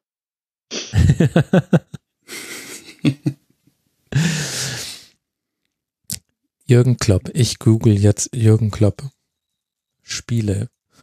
Ach so, du meinst jetzt als Spieler? Ja, gut. Ja, okay. natürlich, logisch. nee, ich will ja, dass ihr quasi für das nächste Mal, wenn ihr ihn trefft, dass ihr dann sagen könnt, hier, was war denn damals los? Na, Klopp hat schon viele, viele, viele Zweitligaspiele. Sehr, sehr viele. Ja. Das stimmt. Und einige sehenswerte Tore. Aber ich bin wieder bei, äh, bei Borussia Mönchengladbach gelandet, beim VfL Bochum, mit Dieter Kleff im Tor. Ach Gott. Ja. Ja. Äh, Wolfgang Kleff, wie komme ich denn auf Dieter? Wolfgang Kleff, was erzähle ich denn? Wolfgang Kleff, Martin Kreh, ja. Atta Lamek, Steff da hat Atta Lamek noch gespielt. 86 noch. Hochstädter, Rahn, Lienen, Ewald Fronzek, Winkhold, Borowka und Hans-Günther Bruns. Meine Güte. Stark. Krass. Ja, es gab schon interessante 27. Spieltage. Adalamek hat er noch bis, zum, bis ins Jahr 88 gespielt. Ich dachte, das wäre schon so mit seiner letzten Saison gewesen. Aber der hat halt auch viele aber, gemacht, das muss man echt sagen. Aber wir wollen ja auch die Spiele besprechen. Und jetzt müssen wir ganz klar sagen, was ist da mit Fortuna passiert? 7-0 zu Hause. Ich würde sagen, also ich habe das Spiel jetzt nicht mehr in voller Länge geguckt, aber ich würde sagen, sie haben Jürgen Klinsmann nicht in den Griff bekommen. Das scheint, Sehr wahrscheinlich, ja. Scheint mir ein Schlüssel zu sein. Und damals war es ja auch tatsächlich noch eher so, dass Mandecker und Libero das zusammen nicht hingekriegt haben, einen Spieler aus dem Spiel zu nehmen. Ja, dann müssten wir mit Holger Fach sprechen. Der ist als Libero damit äh, dafür verantwortlich. Oder falls du irgendwann mal Jörg Schmatke im, im äh, Rasenfunk hast, kannst du ihn ja mal fragen. Hör mal, Jörg. So als Einstieg. Für, ja, für eine gute genau, Gesprächsatmosphäre. Herr Schmatke, bevor wir über Ihre Folge dann als Sportdirektor reden, damals am 15. März 1986 gegen Jürgen Klinsmann, was war da los?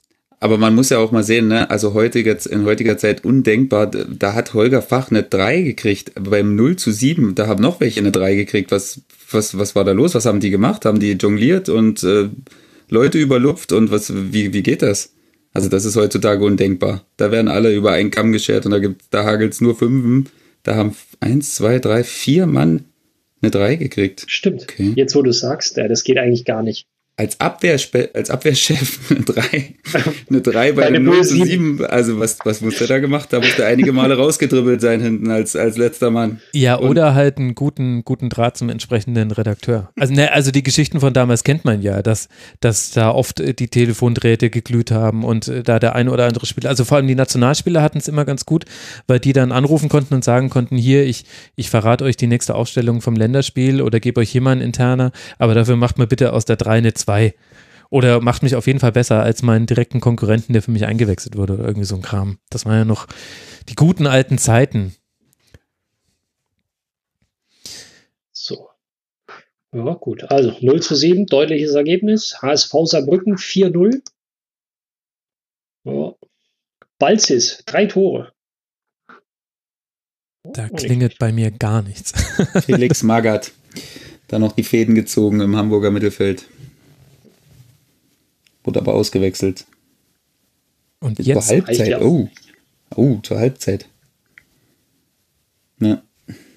Thomas von Hesen. Vielleicht auch mal kurz die Ergebnisse einfach durchgehen, oder? Für die Zuhörerinnen mhm. und Hörer. Lautern, Leverkusen 4-1 am Freitagabend am Betzenberg vor. Mal gucken, wie viele Zuschauer waren es denn? Ja, das wird voll gewesen sein. 12.600. Oh, oh, oh, oh, Minuskulisse. Ja, ja, da war noch nicht äh, so viel los. Äh, was haben wir denn dann noch? Waldhof Bayern haben wir angesprochen, 0-4. Frankfurt Bremen 0-2. Öding Dortmund 2-0. Keine gute Saison für die Ja, vor allem, guckt mal ganz kurz auf die Torbilanz von Werder. Das kann man sich heutzutage nicht mehr vorstellen. Das war, müsste ja auch die Meistersaison gewesen sein. Die hatten zwölf Gegentreffer am 27. Spieltag. Nein, falsch. Ich habe auf die Punkte wieder geguckt. Ich Vollidiot. Das konnte ja auch gar nicht stimmen. Ist ja warte, aber, ja. aber wann war denn die Saison? Die hatten eine Saison in den, in den 80ern, wo sie richtig gut in der Abwehr waren. Er war tatsächlich auch nur eine. Na gut. Oh Mann, der Max. So, wo waren wir? HSV ja. Saarbrücken 4-0, Köln-Hannover 3-0, Nürnberg-Schalke 3-1, Fortuna Stuttgart, wir betonen es nochmal, Entschuldigung, liebe Fortuna-Fans, 0 zu 7, Bochum-Gladbach 2-2. Oh.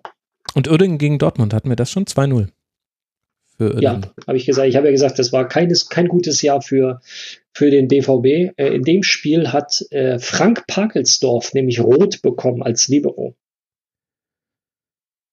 Ach Gott. Und da waren Dirk Hupe und Günter Kutowski dann die übrig gebliebenen. Günter Kutowski. Günter Kutowski auch übrigens einer der Jungs, die im Panini-Album 92 pro Tüte dreimal dabei waren.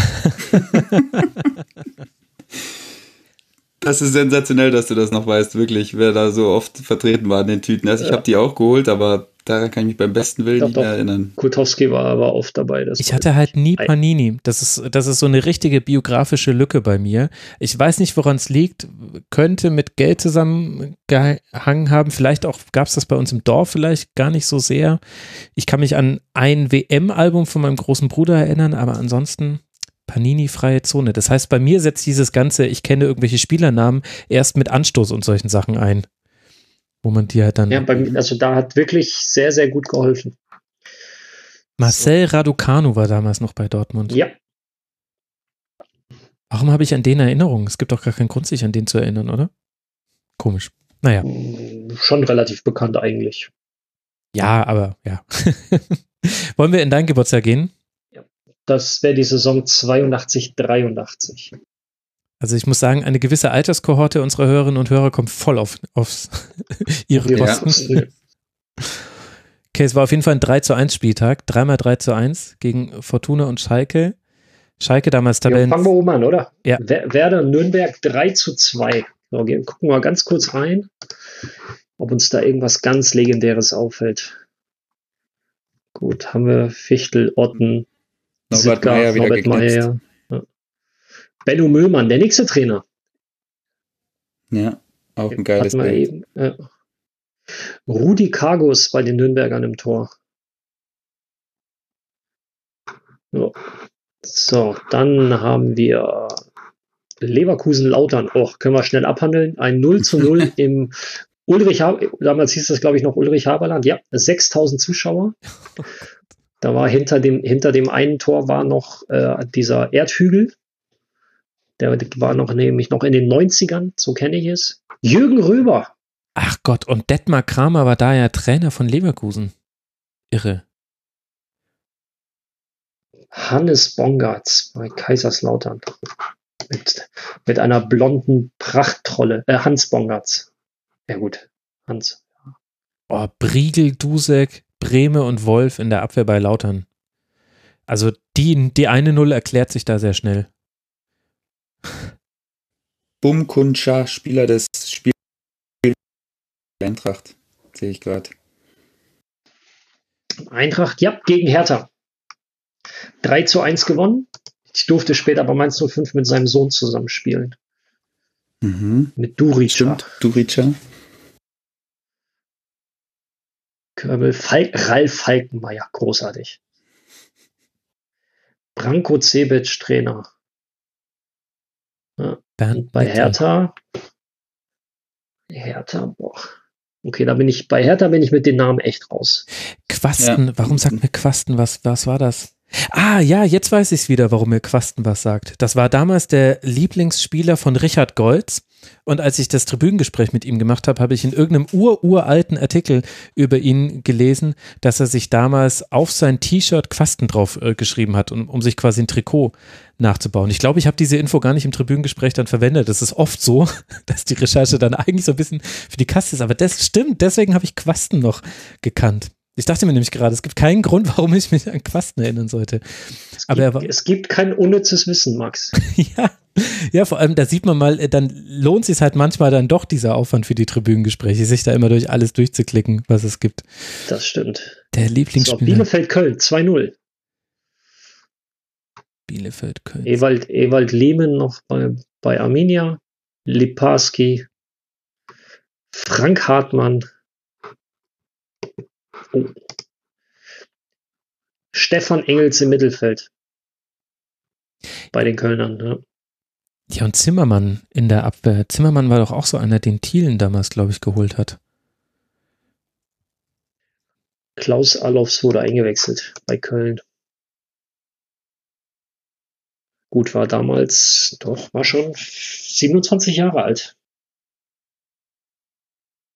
So. Weine. Bochum, Stuttgart 2-2. Gucken, wie viel haben es denn damals ins, wie hieß das damals, Ruhestadion? Ja, 18.000. Oh, gut. Wer ist denn, Max, du als Bayern-Experte, wer ist denn Karl Del Haie. Kalle Del Haie, Entschuldigung. Das ist, den kenne ich wirklich nicht, ehrlich nicht. oder? Nee, den kenne ich wirklich nicht, wirklich, ehrlich, den kenne ich nicht. Das ist einer der, der Top-Fehleinkäufe der Bayern. Also er möge es mir verzeihen, wenn man es so sagt, aber den haben sie damals für viel Geld geholt. Kam der nicht sogar von Gladbach, geknipst. Ralf? Der kam doch sogar von Gladbach, oder?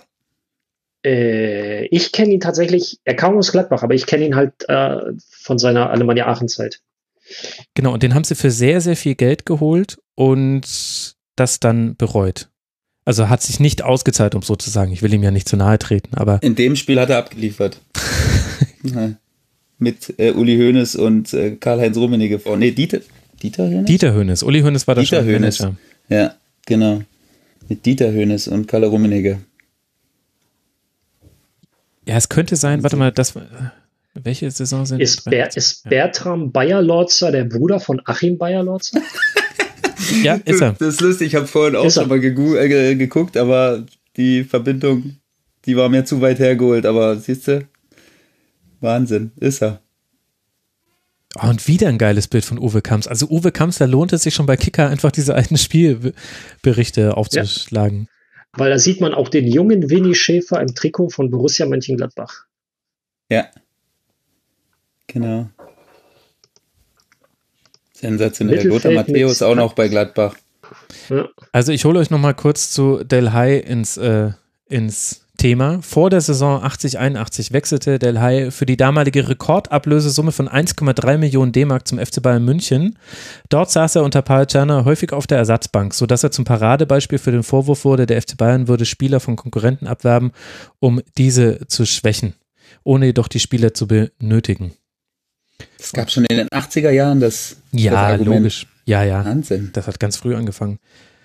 Im Grunde auch schon im Grunde auch schon weiter, also du kannst noch weiter zurückgehen. Jupp Kapellmann zum Beispiel damals, das war, glaube ich, der erste Millionen, nee, der erste Millionentransfer war es nicht, aber es war der erste Millionentransfer für die Bayern. Der erste Millionentransfer war nämlich zum FC, den haben damals nämlich auch Thielen eingetütet. Vielleicht erahnt man auch gerade, in welchen Sphären ich gerade so ein bisschen recherchiere. ähm, und Jupp Kapellmann war zum Beispiel auch so einer, den die für viel Geld damals vom FC äh, zu sich geholt haben.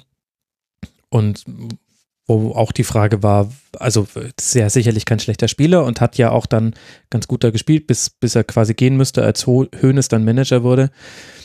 Aber äh, da fing das schon an, dass, er, dass man gesagt hat, sie kaufen ja immer die besten Spieler weg. Okay. Es ist der unlustigste Running Gag der Liga, ehrlich gesagt. Ich bin mal ein Spiel weiter, Eintracht Braunschweig gegen den HSV, weil ja gerade so die Anfang, Mitte 80er waren ja schon so ein bisschen die HSV-Zeit. Mhm, ähm, ihr wisst, ich sage das nicht gerne, aber es ist so. Und die Truppe war schon, boah, Uli Stein, Manny Kals, Dietmar Jakobs, Bernd Wehmeier, Magath, Jimmy Hartwig im Mittelfeld, Rubesch vorne drin. Ja. ja. Gute Truppe. Absolut. Ja, gut, war das nicht sogar, das war doch die Saison, wo sie auch Landesmeister geworden sind, oder? gegen Juve äh, mit Magath mit dem Fernschuss. War das nicht 83? Warte, ich guck schnell nach.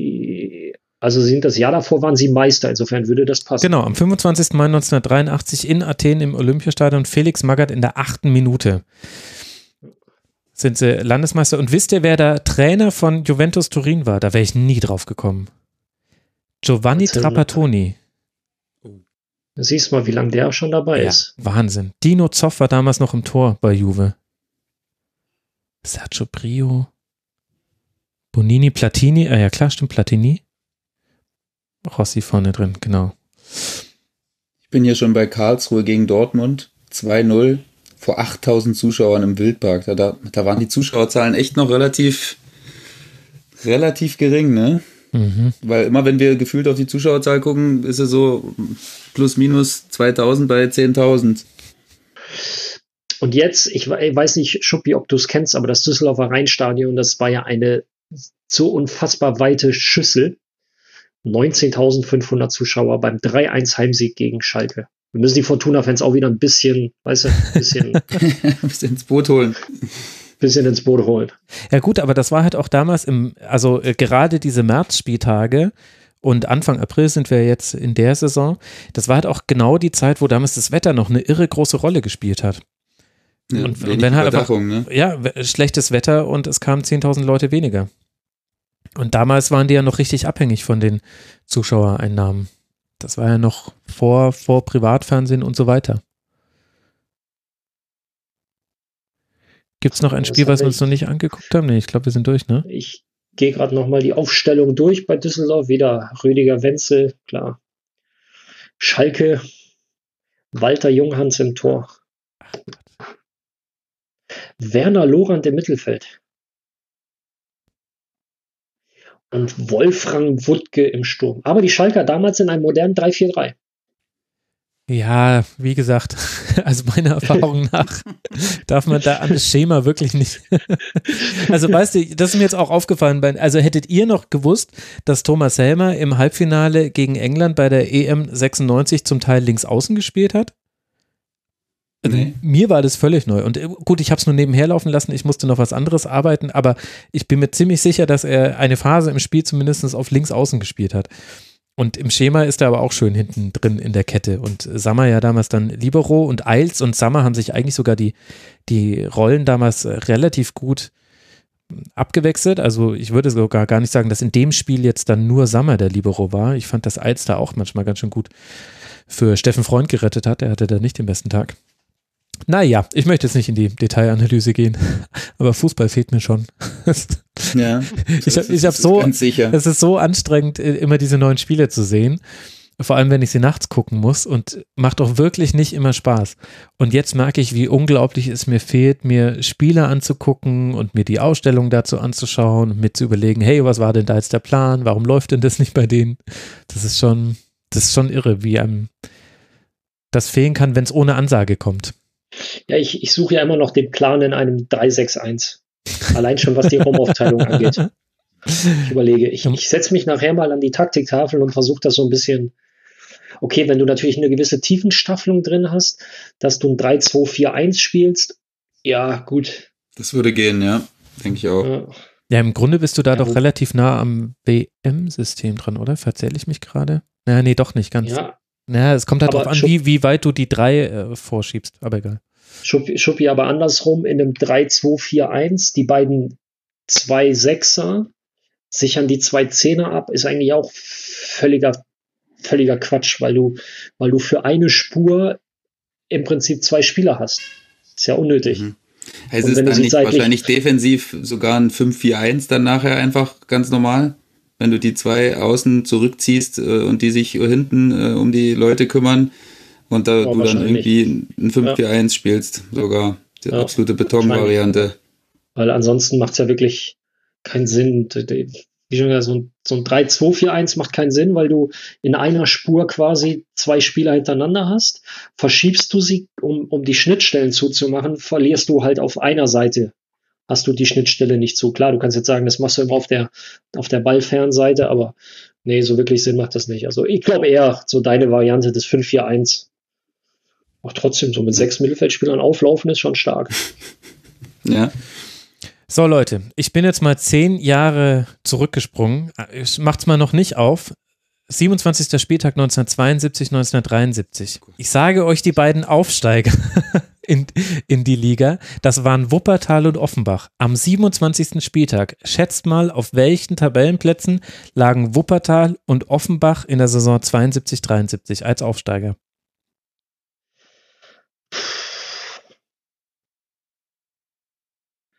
Äh, Einfach tippen. Kann man ja nicht wissen. Na, wenn du das so fragst, sage ich Dritter und Vierter. Ich sag neun und zwölf. Schuppi war näher dran. Wuppertal war Zweiter mit einem Spiel weniger und acht Punkten Rückstand auf die Bayern, die damals ja relativ überlegen Meister geworden sind. Und Offenbach war Sechster. Um Gottes Willen. Wow. Ja, krass, ne? Stark. Das ist, das ist, das waren noch, das waren noch Aussteiger, das waren noch andere Zeiten damals. Und jetzt gucken wir vor wie vielen Zuschauern? Ah, 1800. Nee. Ei, ei, ei. Nein, das war ein Witz, ich habe nicht nachgeguckt, aber so vom Gefühl her. Ah, RWO damals noch in der ersten Liga Oberhausen. Die fehlen mir so ein bisschen, ich weiß gar nicht warum. So eins der schlimmsten Stadien, wo ich mich so an meine an meine Anfangszeit im Fußball erinnern kann. Also da Niederrhein, glaube ich, oder? Stadion am Niederrhein oder so. Das ist auch, da kam, da waren erstens ja. relativ wenig Fans und da kam gefühlt gar keine Atmosphäre auf und da war es immer kalt, wenn wir da gespielt haben. Also da habe ich wirklich keine, keine guten Erinnerungen an das mit Mike Terranova vorn. Ja, ja, aber ganz komisch. äh, war es da jemals warm? Weil wenn wir da gespielt haben, war es auch kalt. Das gibt's aber. Ich habe gelernt im Hörfehler-Podcast über die Stuttgarter Kickers, dass zum Beispiel die Kickers deswegen damals so heimstark gewesen seien, weil deren Stadion auf so einer leichten Anhöhe in äh, Stuttgart liegt und da oft noch länger der Schnee geblieben wäre. Und deswegen hätten die in den Februarspielen und manchmal auch im März einen Vorteil gehabt, weil bei denen noch Eisplatten auf dem Feld waren, während es in ganz äh, sonst in Deutschland überall Tauwetter war. Und die Gegner konnten sich da halt nicht drauf einstellen. Also wer weiß, vielleicht war das da auch so. Tja, das ist eine gute Frage. Ja. Im Degerloch spielen die doch, oder? Die, die Kickers? Die Stuttgarter Kickers, war das nicht immer? Und du, du sagst jetzt, das war auf einer Anhöhe. Ja gut, dann mhm. wird das wahrscheinlich irgendwie so. Ja. Das Wer noch nie beim SVW im alten Stadion oben auf dem Berg gespielt hat, ne? Der darf über sowas, der darf bei sowas nicht mehr. Hast du mal gespielt, Schuppi? Ja, ich, wir, wir haben ein Freundschaftsspiel gespielt. Ich glaube, ich weiß, was du meinst, auf dem Berg. Da ist, da, ist da jetzt deren Trainingsgelände? Oder ja, ja genau. Nicht? Ja, ja, ist das, ja da, doch das Trainingsgelände, ja. Mhm. Ey, furchtbar. Das ist wirklich so im, im Taunus da und dann liegt das erhöht und da ist links und rechts nichts und da pfeift ein Wind durch. Das ist, glaube ich, mitten im Juni sind da 14 Grad aufgrund des Windes. so, habe ich auch einige Geschichten dass Spieler nicht mehr vom äh, Berg gekommen sind, wenn es da überraschend geschneit hat oder nochmal geschneit hat, dass die Jungs da nicht runtergekommen sind äh, und sich irgendwie da eine länger aufgehalten äh, haben, damit damit sich die Situation bessert. Also das muss wohl ganz ganz arg gewesen sein da. Was haben die Spieler da wohl gemacht? Bestimmt nur Wasser hm. getrunken und Buch gelesen. Wahrscheinlich. Ja, ich muss sagen, Faktisch, 72, ich bin 73. immer noch bei deinem Spieltag 72, 73 mhm. und bin jetzt gerade bei Offenbach. Ne? Siggi Held, Willi Schäfer. Oh. Stark. Manny Kites beim HSV. Ja, gut, ja, ja, ja. Ja gut, der muss da, der muss da ja eigentlich, egal welches Spiel du da auch machst. Ich, ich wollte gerade sagen, ich glaube, du kannst ja auch einen HSV von 56 nehmen und Manny Kites steht da. Einfach aus Prinzip. Oh, Schalke noch mit dem alten Logo. Mhm. Warum sagt mir Lothar Skala was? Und was sagt er mir? Es ist so schlimm, wenn, wenn, wenn irgendeine eine Glocke ringt, aber man weiß nicht warum und was das jetzt überhaupt soll. Aber gut, wahrscheinlich, weil er von der Eintracht zu Offenbach gewechselt ist. Irgendwie so. Wahrscheinlich habe ich das mal irgendwann da gelesen. Im Zuge von irgendwelchen Rivalitäten, weil ansonsten sehe ich jetzt gerade nicht dass es so ganz krass gewesen wäre. Ah, Halbfinale DFB-Pokal, vielleicht war da was. Naja. Fred Werner Bockhold im Tor bei Offenbach. Okay, ich merke, dass gar nichts. Ich, das macht mir jetzt auch nichts. Ne? Okay, was habe ich denn da über? Der war dann später bei Leverkusen, glaube ich. Ja, genau, genau, ist dann später zu Leverkusen. Gut, ich weiß jetzt ich auch nicht, warum. Ja. Ich habe gerade ein Spiel gefunden, bei dem ähm, ich muss meine These von eben widerlegen, dass Kaiserslautern und Gary Ehrmann, der Name steht da nicht in der Saison 72, 73. Was ist da los? ja, ja, wahrscheinlich, da, da, muss er sich schon irgendwie aufgeführt haben oder so, anders ist es nicht zu erklären. Dafür Klaus Toppmöller im Sturm. Gut, aber das wussten wir ja. Vielleicht hat er dann noch seine Bankdrückerkarriere äh, verfolgt, der Gary Ehrmann, und hat äh, also eine neue Bestwert aufgelegt von 135 Kilo zur Erwärmung. die er angeblich heute noch macht. Ich würde jetzt nicht gar nicht allzu laut widersprechen. Ja, würde ich ihn auch nee, lieber nicht herausfordern. Das war nicht, war nicht gelogen. Äh, wieder zwei Traditionsvereine, Borussia Mönchengladbach gegen Werder Bremen. Die spielen anscheinend oft am 27. Spieltag. Ja, anscheinend. Berti Vogts mit einer 1. Oh. Jupp Heinkes mit einer 2. Berti Vogts als als rechter Außenspieler in der Vierer. Ah, das waren aber halt auch die geilen Gladbacher Zeiten. Also gut, wussten ja jetzt natürlich alle Gladbacher bis hierhin jetzt schon, aber Wimmer noch als Wasserträger für Netzer damals, der dann im Grunde machen konnte, was er wollte und dann seine berühmten Pässe aus der Tiefe des Raumes, die den Geist der Utopie geatmet haben. Unglaublich, wie so, wie so eine Formulierung an einem Spieler dranhängen kann. Weißweiler. Wolfgang Kleff im Tor. Ja. Rainer Bonhof, hinten neben Vogts. Dass Bonhoff damals Co-Trainer 96 war, also ich hätte es wissen müssen und trotzdem schien es mir eine Neuheit gewesen zu sein, als ich gestern nochmal dieses Halbfinale gesehen habe. Der ist mit Berti Fuchs Stimmt, durch jetzt, wo du sagst, jetzt wo du ja, sagst, also kommt das, mir das Bild auch wieder.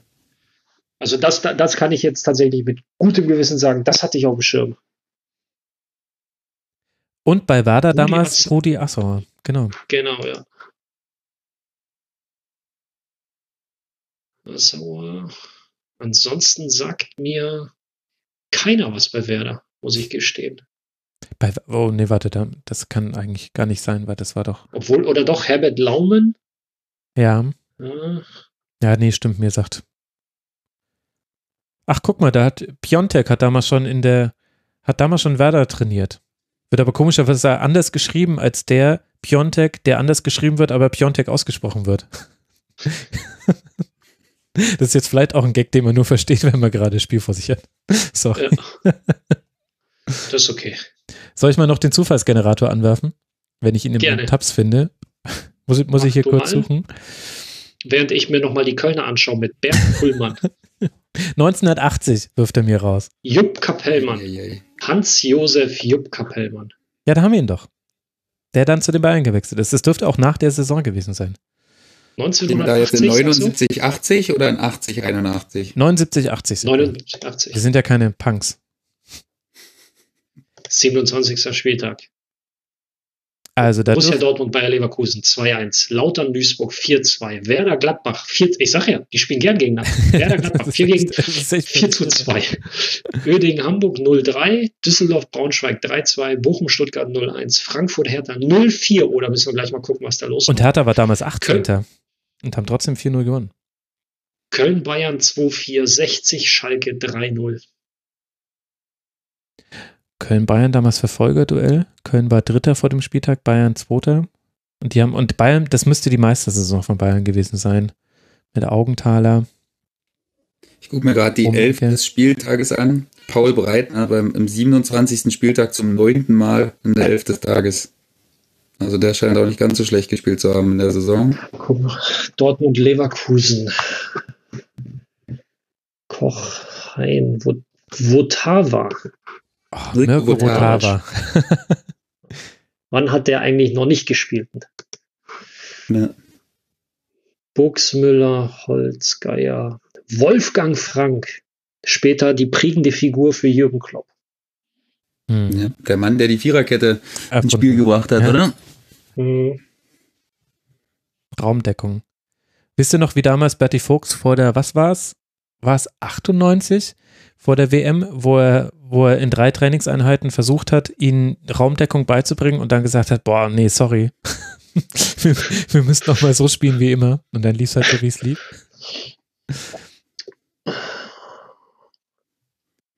Norbert Nickbur war damals auch in der Elf des Tages. Ja. Ich sehe gerade Norbert Elgert auch äh, bei Schalke als Sechser unterwegs. So, Frankfurt gegen Hertha, was war da los? 0125. 0239. 0350. 04 55. du hast die wichtigste Information vergessen. Vor 10.000 Zuschauern. Also war wow. damals. Im Waldstadion. So, lieber Eintracht, ja. ihr wart nicht immer ein Magnet. oh, bei Köln gegen Bayern habe ich 60.000 Zuschauer ausverkauft im Müngersdorfer Stadion. Ja, das war damals auch, wenn ich, äh, das müsste damals auch so die, die Chance gewesen sein für Köln, irgendwie noch oben dran zu bleiben und dann haben sie aber verloren. Branko Oblak hat da das 4 gemacht. Ach Gott.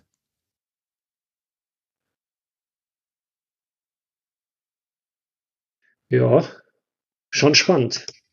Ob in äh, 25 Jahren ähm, wenn es dann heißt äh, Rasenfunk Future und dann sitzen drei Leute da und sagen, ach, guck mal hier, äh, Saison 2010, äh, Pizarro, kennst du noch? Und ja. ah, guck mal hier, dieser eine da, der an eine 5 bekommt, der Gunesch. Mal gucken, wo, wo hat denn der überhaupt gespielt damals? Wer ist das überhaupt? Nee, dann wird es ja da, äh, dann wird's ja so sein, also sollte es den Rasenfunk dann noch jetzt geben. Ich, jetzt bin ich gespannt. Ja, so, ja. So, sollte es den Rasenfunk noch geben, dann werde ich ja mich dahin äh, transformiert zu sein. Ich bin dann Best Buddy mit euch und bin dann auch so ein typischer Buddy-Journalist und sagt dann, na klar, Gunisch muss man noch kennen. Der war damals die prägende Figur und da wird niemand sagen, wie, wie kennt ihr Gunisch nicht? Bis dahin, ihr seid, ihr seid bis dahin Legenden, meine Lieben, wenn das hier auch nur halbwegs nach verläuft. Und dann hast du, hast du so einen Nachfolger, du und Frank haben dann Nachfolger, die dann halt das Tribünengespräch machen. Und dann kommt so auf Gunesh und dann sagst, legst du so väterlich die Hand auf, auf die Schulter deines Nachfolgers und sagst, Jung, ich habe schon Tribünengespräch mit ihm gemacht, da warst du noch gar nicht auf der Welt. Ja, genau, genau. Ja, wir haben den Nationaltrainer Gunnisch, mega geil. Und dann sage ich so, ja, Nationaltrainer, hau mir ab, ich hatte den schon, da war der noch gar nichts. Vielleicht sagen sie aber auch, der hat äh, 2028 irgendwie das Champions League Finale oder das WM Finale kommentiert, als Experte begleitet. Ja. ja. Alle, man muss immer groß denken. Ja. ja, muss immer groß gut. denken. Du, äh, du machst das schon. Äh, erst, erstmal erstmal erstmal versuchen wir überhaupt mal wieder ein Spiel zu kommentieren, ein Live-Spiel. ja, Jetzt hast du uns wieder mal. in die Realität zurückgeholt. Ja, jetzt, jetzt, ich war so schön in der Vergangenheit unterwegs. Entschuldigung. Aber das ist ja auch so interessant. Wenn jetzt diese ganzen Klassiker laufen, dann hat man ja häufiger die Kombination, die es ja früher viel häufiger gab, TV-Kommentator plus Experte. Aber du merkst halt einfach, also Experte ist halt nicht gleich Experte, auch von der Art und Weise, wie er vom Kommentator eingebunden wird. Früher, wenn da Rummenigge neben Rubenbauer saß, der hat halt so Sachen gesagt wie, boah, ja, ne, es war ja nie im Leben faul. Oder, ja, was macht er denn da? Ach, keine Ahnung. Und ähm, heutzutage bei hier anwesenden Experten in der Runde bekommt man dann doch noch mal ein bisschen was zum Spiel erklärt und kann auch Dinge verstehen. Ich hoffe, dass dieser Trend anhält. Würde ich mögen. Äh, vielen Dank. Vielen Dank. Aber ich glaube, im WM-Finale kriegst du nur, Ralf, wenn du auch dann von wir sprichst, wenn es um die Deutschen geht. Das scheint mir ganz wichtig zu sein, wenn man Länderspiele kommentiert als Experte. Pff, äh, ja, okay. da, da wird's dann, da wird's dann, das scheitert dann schon so ein bisschen. Weil ich spiele ja Aber nicht. Aber gut, das, das ist ein anderes Thema. Aber selbst ich als Spieler fühle mich da, fühle mich da echt auch gut abgeholt, wenn ein Experte dabei ist, äh, der, der Sachen dann auch mal so einschätzt, wie ich mir das so im Stillen dann vor mir hin denke und wo ich denke dann der äh, Kommentator, hm, okay, kann man so sehen, muss man aber nicht. Und dann kommt meistens äh, schon die Einschätzung vom Experten, in dem Fall dann von dir. Mhm. Und dann, da fühle ich mich auch abgeholt, muss ich ehrlich sagen. Also ich, ich bin da auch ein Fan davon, das, das so zu machen in der Kombination.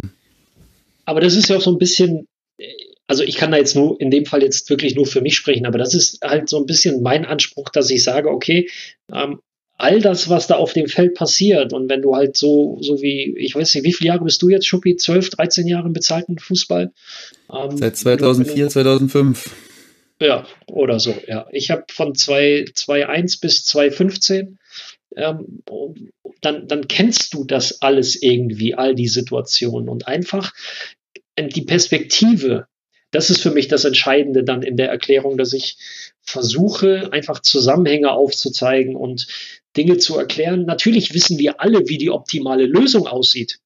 Das ist ja nicht, das ist ja keine Raketenwissenschaft. Das ist ja, wenn wir da ganz entspannt sitzen und gucken von oben drauf oder auf dem Fernseher, dann wissen wir alle, hätte er das gemacht, hätte das funktioniert, wäre das das Richtige gewesen. Aber das ja. Warum, genau, das ist ja das Spannende. So und ähm, klar, es gibt halt Spieler wie Messi, die machen halt zu 95 Prozent immer das, was die optimale Lösung ist. Und trotzdem ist es dann entscheidend zu erklären, was denn daran das Besondere ist. Weil er, und da zitiere ich mal Johann Cruyff, er schafft es halt, dass ein, dass es, äh, Fußball ist ein einfacher Sport, aber es ist unheimlich schwer, ihn einfach aussehen zu lassen. Und bei ihm sieht es halt meistens einfach aus. Mhm. Das stimmt auch, das fehlt mir, das fehlt mir zu oft bei, bei, bei Kommentatoren und äh, bei teilweise auch bei Experten, die nicht erklären, äh, was da, wie du sagst, äh, was hätte passieren sollen, aber warum der das und das gemacht hat, warum er sich in dem Moment für die, für die Variante entschieden hat oder für das Vorgehen entschieden hat, da kann man sich wirklich manchmal gut, gut reinversetzen. Weil manchmal ist es ja einfach so, im Spiel klingt dir äh, oder erscheint dir das sehr logisch in dieser Sekunde, wo du dich entscheiden musst, aber offensichtlich war es vielleicht nicht das Richtige, aber diese Erklärung ist schon wichtig manchmal. So, und, und damit die Leute nicht denken, wir würden auf Kommentatoren draufhauen, nein, die machen ihren Job, den Teil des Kommentierens richtig, richtig gut. Ich habe das ja auch mal probiert. Ähm, Schuppi, ich bin ehrlich, ich hätte da kein, ich, das ist nicht meins. Ein Spiel so. Nee, das ist ja auch wieder was ganz anderes. Das kann man ja Richtig. fast, das kannst du überhaupt nicht vergleichen. Das, du bringst deine Expertise rein und die Expertise vom Kommentator ist ja wieder auf ganz anderen, auf ganz anderen Sachen geebnet. So, von daher und deswegen bin ich, ich halt nicht froh, so ja. Ja. Und deswegen bin ich froh, dass es halt mittlerweile die Kombination gibt, weil es ist ja, das ist ja, das läuft nicht parallel, sondern es ergänzt sich. Ja, finde ich auch. Ne? Ja. Weil, weil bei Kommentator und Co-Kommentator, das ist dann, da, da, hast du zwei Kommentierende. Das wird dann schon, äh, ja, da wird es dann schon ein bisschen Kampf um Sendezeit oder um Sprechzeit. Aber darum geht es halt in, dieser, in diesem Duo mit Kommentator, äh, Kommentatorin und, und Experten oder Expertin eben nicht, sondern da geht es darum, der eine Play-by-Play -play und der nächste oder die nächste, da geht es dann darum, so erklär mal, was ist, warum passiert und wieso macht der das und dies. So. So, mach nochmal einen, einen äh, Zufallsgenerator. Ähm, was haben wir denn noch? Irgendwas Großartiges, komm. Äh, ich habe noch was Großartiges, das habe ich äh, vorhin mir schon angeguckt. Geht mal in die Saison 2008, 2009, 27. Spieltag. Und dann auf Erste oder zweite Liga? Erste Liga. Ach, schade. Tja.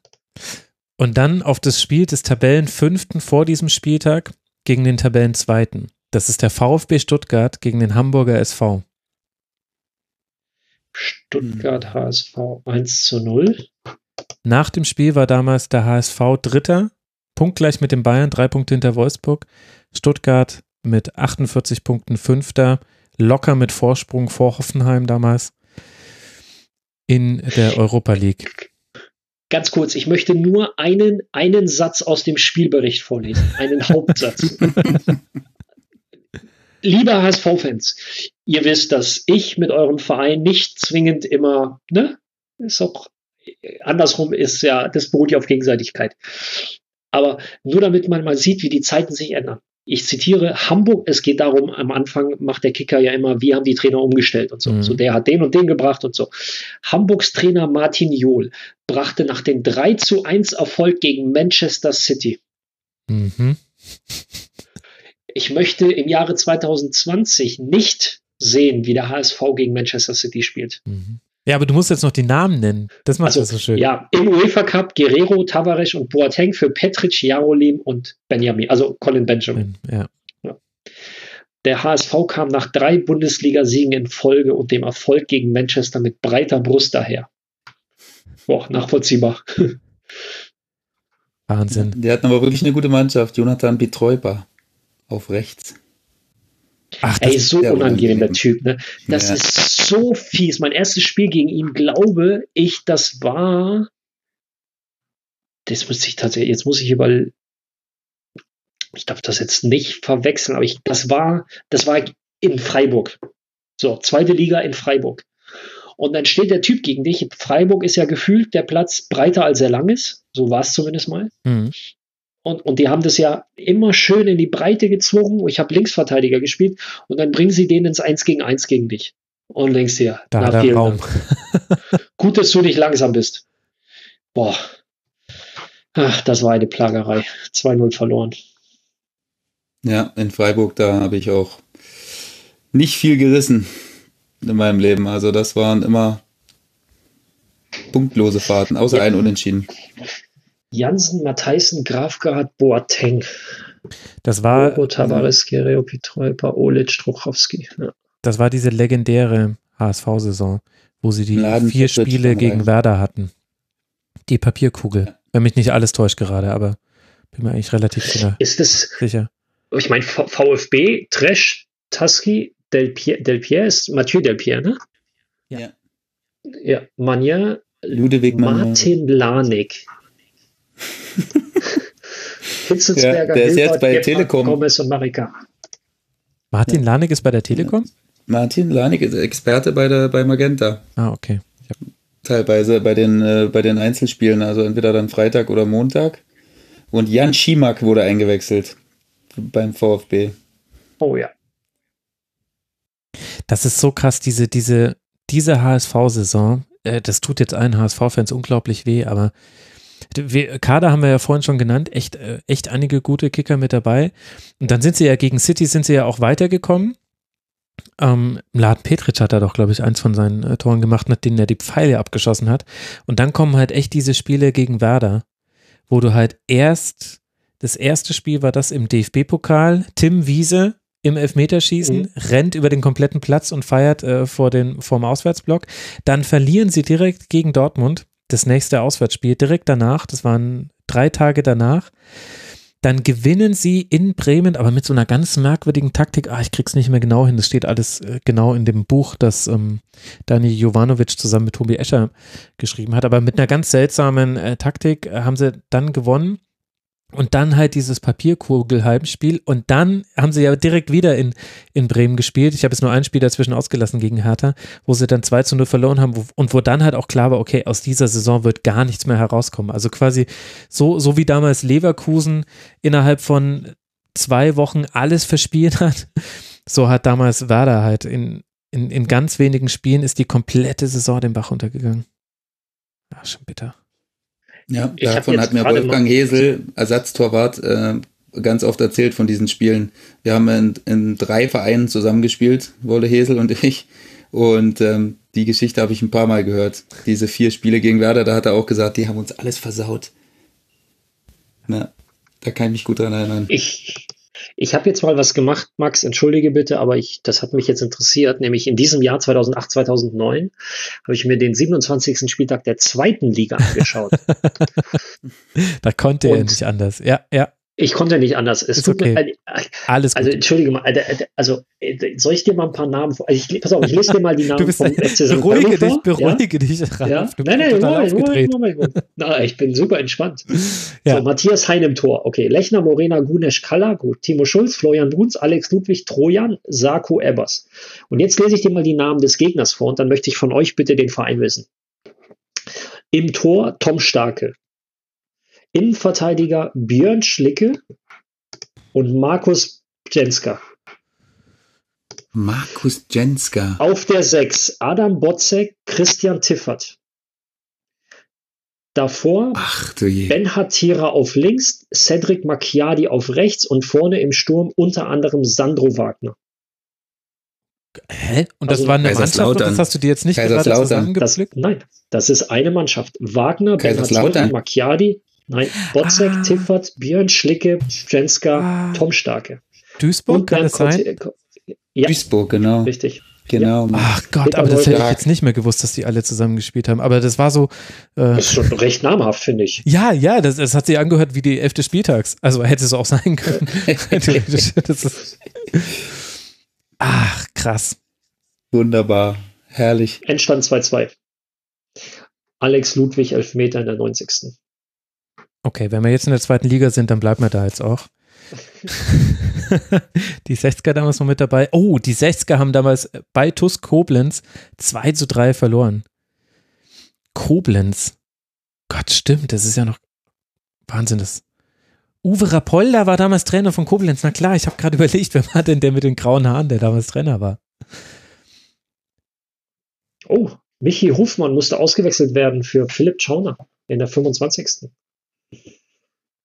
Soltan Stieber hat bei Koblenz gepölt. Ich, ich könnte jetzt Benny Laut anrufen und fragen, wie sein Tor denn damals war.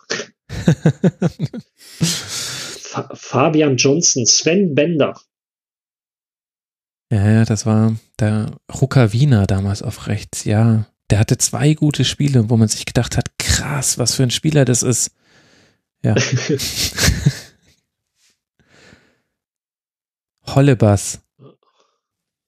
Hollebas. José Vollebas. Ne? Der spielt jetzt in Watford, oder? Ich, ich wollte gerade fragen, wo der jetzt gerade ist. Ja, ja, Ich glaube. ja, ja. Watford, glaube ich, oder? Ja, Watford. Und vorher, ah, wisst ihr noch, okay, ich nenne euch jetzt die, die Stationen, also äh, 60, dann ist er zu Piräus, dann lasse ich eine Station aus und dann Watford. Wisst ihr, wo José Hollebas zwischen Olympiakos Piräus in der Saison 2013-14 und Watford in der Saison 2015-2016 war? Also sprich 2014, 2015. Wo war José Also, Hollebas? 33 Spiele. Piräus, Piräus wusste ich, aber Ja, das hätte ich auch gewusst, aber da bist du jetzt echt. Ich, also, ich wie kommst du, wie kommst du von also zwischen Piräus und Watford, da gibt es eigentlich nur eine mögliche Station. Türkei? Bin ich in Nee, der AS Rom. Spanien? Ah, so, ah, Der hat bei der Roma gespielt, 33 Spiele. Echt? 24 in der Serie A, vier 4 in der Europa League, 5 in der Champions League. Und dann ab zu Watford. Und die sind damals Vizemeister geworden in der Saison. Okay, also wie schon gesagt, Piräus hatte ich auf dem Schirm, weil ich ihn halt ja bei, bei Watford hatte. Aber Rom hatte ich nicht auf dem Schirm. Nee, ich wäre jetzt natürlich auch nicht drauf gekommen. Also, ah, krass. Die TuS Koblenz, die haben ja einen Asterix in der Tabelle. Was war denn damals los? Haben die Punkte abgezogen? Julian? Baum, Julian Baumgartlinger war damals bei 60 auf der Bank. Okay, wäre jetzt auch nie drauf gekommen. Obwohl es schon so eine Region ist, an die man sich ja eigentlich erinnern müsste. Ah, genau. TuS Koblenz, ich glaube, da war was mit Punkten, ja. Ja, ja, wegen Täuschung im Lizenzierungsverfahren der Vorsaison drei Punkte abgezogen. Sind mit minus bei drei äh. Rot-Weiß Aalen mit Großkreuz und Marco Reus unterwegs. Jo. Jo. Zusammen im Dreiersturm Eig- 4-3-3. Müsste eigentlich auch noch Dennis Naki gewesen sein. Das ist Tuborg. Nee, in dem Spiel nicht. Und an diesem Doch, Spieltag wurde hat, eingewechselt. Wurde eingewechselt. In der 64. für Bölzler. und die Überschrift zum Kickerbericht ist Benny Auer beendet seine Torflaute. Auf Seiten von Aachen natürlich. Benny Auer. Ach, Aachen ist auch so ein Verein, der irgendwie fehlt in der zweiten Liga. Ich mhm. fand Aachen immer, am alten Tivoli war es sensationell zu spielen und am neuen war es eigentlich auch. Ich wollte ja, ich wollte ja unbedingt das Tribünengespräch mit Willy Landgraf machen, weil mir auf irgendwelchen Wegen seine Handynummer zugespielt wurde und dann habe ich, hab ich mir auch seine Biografie, die es gibt, durchgelesen und dachte mir, oh Gott, oh Gott, wird das gut, oh Gott, wird das geil, oh nein, oh nein, oh nein, wird dieses Tribünengespräch Spaß machen. Aber er wollte leider nicht. Ich weiß, weiß nicht warum. Wirklich? Ja. Wollte er nicht? Nee. Oh. Aber wir haben auch nie ich, miteinander gesprochen, nur gewhatsappt und da weiß man immer nicht, wie, wie das so ankommt. Der ist halt jetzt auf Schalke und wer weiß, wo, womit das zusammenhängt, aber vielleicht ja, weil ich war, ich war jetzt aber ich mein, auch nicht so krass nervig. Also ich habe halt zwei, dreimal nachgehakt und als halt irgendwann nichts mehr kam, dachte ich mir, na gut, also jetzt reicht es ja dann auch. Aber also Willi, Willi habe ich ja unheimlich viel zu verdanken. Der hat mich ja damals so ein bisschen an die Hand genommen, meiner Anfangszeit, in der Profi-Anfangszeit und ähm, ja, Vielleicht, richtig guter kannst typ. du da nochmal ein gutes Wort einlegen. Ne? Sollte ich ihn äh, irgendwann nochmal treffen, Max, äh, werde ich nochmal mit ihm sprechen. Ja, frag ihn nochmal. Ansonsten, ich könnte natürlich auch äh, jederzeit zu Erik Meyer laufen. Äh, das würde bestimmt auch lustig werden. Nur, nur, nur Willi irgendwie, das ist nochmal so was anderes. Das ist auch so. Ja, versprochen. Willi ist nochmal eine ganz andere. Ja, also und, und vor allem. Walle, sag mal ehrlich, ich habe das letzte Mal beim Hallenmasters in diesem Winter gesehen, wie er einen umgegrätscht hat äh, beim, beim, beim alte Herrn zu mir. Und als der dann un, ungläubig geguckt hat, warum er das denn gemacht hat, hat äh, Willi Landgraf ihn angeguckt und so nach dem Motto, was, was, was dachtest du denn, was ich mit dir mache? Dachte ich, lass ja. die vorbeilaufen oder, oder, oder was? Ja, das ist. nee, das ist, da ist Willi wirklich ganz, ganz alte Schule. Das ist, äh, ja. Aber schaut euch das mal. Holzt Seid ihr gerade auf dem Spiel Aalen gegen Aachen? Das ist ja sensationell. Da, da spielt ja auch Louis Holtby bei Aachen. Ja. Das hätte ich überhaupt nicht mehr auf dem Zettel gehabt. Dann Daniel Brinkmann ist der verwandt mit Ansgar? Weiß man das? Nee, nee das mit Daniel Brinkmann habe ich nee. gespielt. Nee, der ist nicht verwandt mit Ansgar Brinkmann. Okay, also Jerome Polenz eingewechselt? Oh, ja klar. Stimmt. Grüße, falls er es hört. Fiello, Fiello auf der 6. Ja, Phil auf der 6, Auer ausgewechselt, Timo Achenbach auf der links, äh, auf links. Mhm. Zu Timo habe ich eine sehr, ah, zu Timo habe ich eine sehr fiese Geschichte für Timo, muss ich gestehen. Hau raus. Ähm, also, was heißt nein? Also nichts Nachteiliges, das hat jeder gesehen. Wir haben mit, ähm, mit St. Pauli am alten Tivoli gespielt. Ich glaube, das war sogar in dem Jahr und haben 3-1 gewonnen. Und ähm, es war eins der letzten Spiele am alten Tivoli, wenn nicht sogar das letzte. Und ähm, David Hoylett, der später in, in der Premier League auch gespielt hat. Ja, der war sehr gut. Der hat Timo eingedreht. Also wirklich, ich, jetzt, jetzt ein paar Jahre später kann ich es ja erzählen. Wir haben in der Halbzeit hieß es nur, Jungs, spielt den Ball zu David, weil sein Gegenspieler sieht heute kein Land. Und ich weiß, dass ihn auch seine Mitspieler in den Wochen nach dem Spiel immer mal wieder aufgezogen haben. Und es hält sich hartnäckig das Gerücht, dass sie ihm einen Kompass auf seinen Platz gelegt haben in der Trainingswoche danach. Weil er ihn wirklich, und das, es tut mir echt leid, Timo ist ein super Junge und echt geiler Typ und, und war auch ein guter Fußballer. Aber in dem Spiel und ich muss gestehen, das kennen wir alle. Also jeder Abwehrspieler hat mal so ein Spiel gehabt, wo der Gegenspieler an dem Tag einfach ja, und das war halt Timos, Timos Negativspiel der Saison.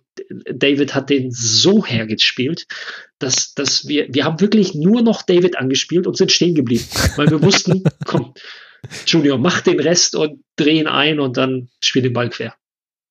Vor allen Dingen als Außenverteidiger, ich kann ja da auch ein Lied von singen, da hast du immer mal wieder so ein Spiel dabei, wo dich der, wo dich der Gegenspieler einfach komplett eindreht. Also das ist, sind ja nun mal meistens die besten 1 gegen 1 Spieler, die der Gegner hat, die Außenspieler. Und ähm, das, das kann schon übel enden, wenn das mal schlecht anfängt. Klar kann man sich auch mal wieder zurückbeißen, das gibt's auch, aber ja, das sind wirklich, das sind das Spiele, die man, die man schnell vergessen möchte. Das war ganz, ganz bitter. Musstet ihr da oft so Signalgrätschen ansetzen? Die, das habe ich mir jetzt auch wieder beim EM-Finale, Halbfinale 96 gedacht. Das war ja unglaublich, wie die da einfach rumgegrätscht sind durchs, durchs Mittelfeld. Aber das war ja damals auch noch die Zeit äh, und ein bisschen später weiß man das ja auch noch, Jens Jeremis und so weiter, die ja gerne mal so in der allerersten Aktion so Vollgas rein, damit halt für alle Beteiligten klar ist, heute wird es hier nur Schmerzen für dich geben, ansonsten gar nichts. Habt ihr das in eurer Zeit auch noch manchmal gemacht?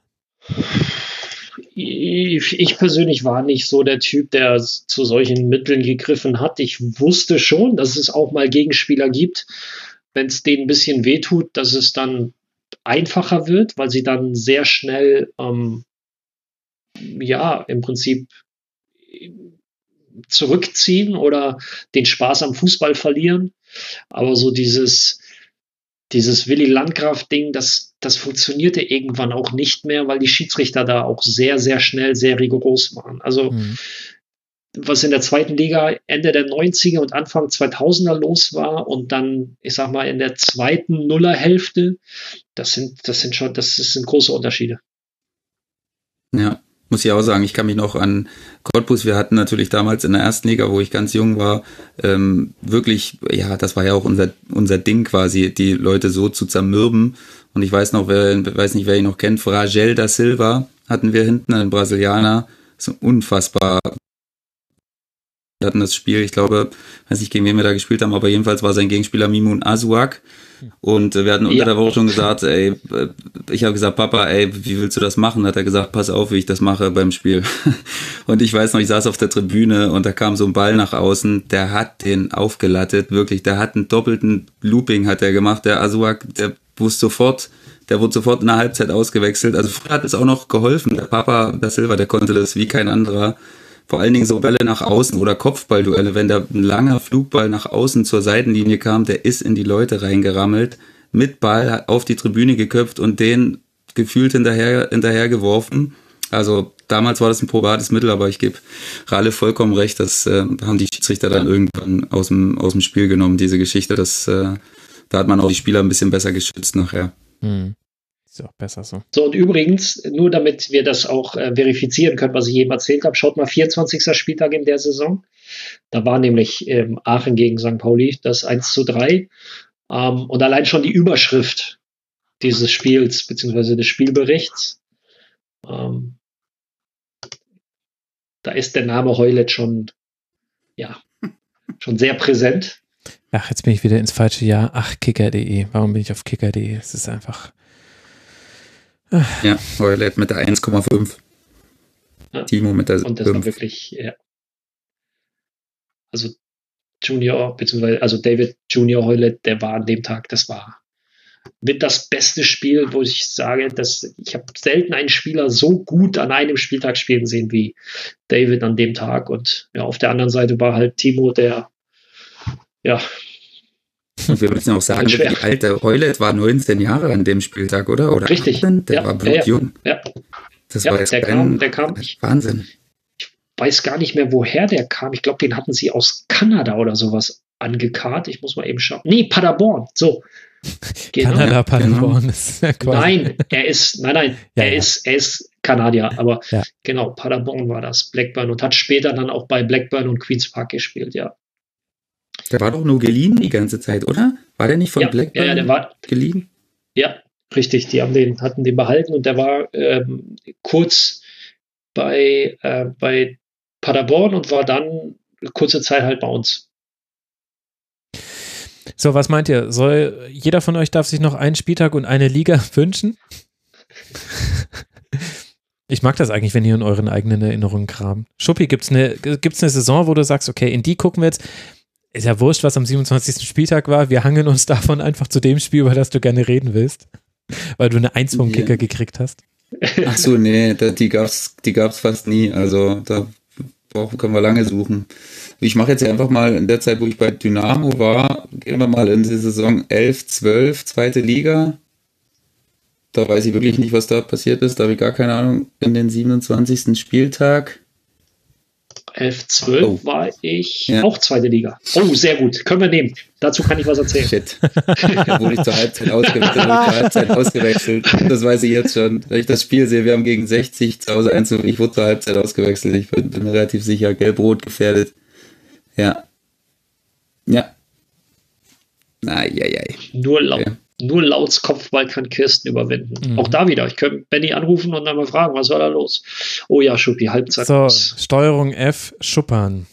Auf der anderen Seite entwischte Eigner seinen Bewacher Schuppern und flankte scharf nach innen, wo Bregerie die Kugel fast ins eigene Tor drückte. 13. Minute. Und es gibt noch eine weitere Erwähnung? Achso, das ist dann im Spielbericht. Also. Ja. Nur da. Ja, das war nicht mein bestes Spiel, glaube ich. Es war jetzt kein katastrophales Spiel, aber es gab bessere. Gegen Stefan Eigener, genau. Ja. Warte mal. März 12 war ich schon in Ingolstadt. Da haben wir ah, in Bochum 1-0 gewonnen. Ja. Du hast gespielt. Ja, mit Billiskov zusammen. An die Görlitz. Zum Schluss. Schäfer. Das war dann auch die Geisterspielsaison, logischerweise, ne? Wenn ihr da mal in der gleichen Liga wart. Zeitgleich. Muss es ja das gewesen sein. Mm, Ja, ja. Kajubi kurz vor Schluss, ja. Aber in Bochum habe ich immer gerne gespielt. Das, das waren für mich immer sehr, sehr angenehme Spiele. Fußballerisch vom Ergebnis her. Und ich mag das Stadion. Ich auch. Allein die Hymne vorm Spiel ist schon, ist schon die Reise wert. Und so das Flair. Ich finde ich find das Ruhrstadion auch gut. Kirchstein auf der Bank, Mark Hornschuh, der jetzt beim FC St. Pauli eine schwere Zeit gerade durchmacht. Akaichi, der jetzt in Tunesien bombt und Colin Quaner, der mit Huddersfield in die Premier League aufgestiegen ist vor zwei Jahren. Ramazan Özcan war Spieler des Spieltags. Der muss ja extrem gut gehalten haben an dem Tag. Ja, das hat, ich erinnere mich, hat, hat, ja, hat gut gehalten. Der jetzt als zweiter Torwart bei Bayer Leverkusen Mhm. ein bisschen durch Der Europa. Rambo, kommt. oder? Ja, ja, Spitzname Rambo. Rostock gegen Aue, ein schönes Ostderby gab es da noch. 0-1. Union Berlin, Eintracht Frankfurt 0 zu 4, was ja Mhm. heute ein Erstligaduell ist. Was heute ein Erstligaduell ist. Ich habe schon nachgeguckt, Meier hat da zweimal getroffen und Hoffer, glaube ich, Ja. noch und Idrissou. Simon Terodde. Ja. Tusche, äh, Tusche auf der 10, wer sonst? Und Pahnsen Schild. natürlich, ja klar. Pahnsen war damals auch schon sind immer dabei. noch da. Anel Jakpa, Schildenfeld, Anderson, Sebastian Jung, Viererkette. Konstant Jagba, ja. Ich bin noch bei der Heiko Aufstellung, Butcher. ich bin noch bei der Was? Aufstellung von? Bochum hängen geblieben im Spiel gegen euch. Ralf, an dem Spieltag. Marcel Maitritz hinten drin, Lute im Tor, Freier im Mittelfeld. Freier auch schon wieder komplett vergessen. Gefühlt war das Trikot immer zwei Nummern zu groß. Ein, ein gewisser Kramer auf der 6. Keine Ahnung, wo der dann Giovanni Federico. Mhm. Und Inui Ach, vorne. Quatsch, Christoph, das, ist, das hatte ich gar nicht auf dem Schirm. Christoph damals bei Mhm. Bochum. Krass. Okay. Giovanni Federico, ja, das ganz, ganz große Talent. Als, äh, als er so zwischen 18, 19, 20 hat man ganz, ganz große Dinge von ihm erwartet damals. Den Ausgebildet. sieht man heute auch noch in jeder, in jeder Traditionsmannschaft. Der spielt für gefühlte vier Traditionsmannschaften. Der spielt für Dortmund, der spielt für Bochum, der spielt für, was weiß ich, wo der überall gespielt hat. Also den sehe ich in jedem Winter in, in diesen Hallenturnieren da. Der ist auch noch Ja, echt, der bei- echt gut. Hat man damals bei Köln ganz große Hoffnung gehabt bei ihm. Genau, bei Bielefeld kann der spielen, bei Karlsruhe in der Traditionself, bei Dortmund, bei Bochum. Wahnsinn. Macht er auch. Nimmt er alles wahr. Stimmt. Und da war, ah, da war einer meiner Lieblingsspieler, was quasi so äh, Stadt, Land, Fluss, äh, Fußballernamen angeht. Jonas Akista Pace. Woher kommt er? Natürlich aus Hamm. Spielt jetzt bei Lippstadt. Spitzname Aqua. Übrigens. Ja? Ja. Zwickau Gut, auch, naheliegend. genau. Ja. Aqua. Ist auch den klassischen Weg gegangen von Bochum zu Omonia Nicosia und von denen dann zu Wien Wiesbaden. Das ist ja so den Weg, den Ja, nein.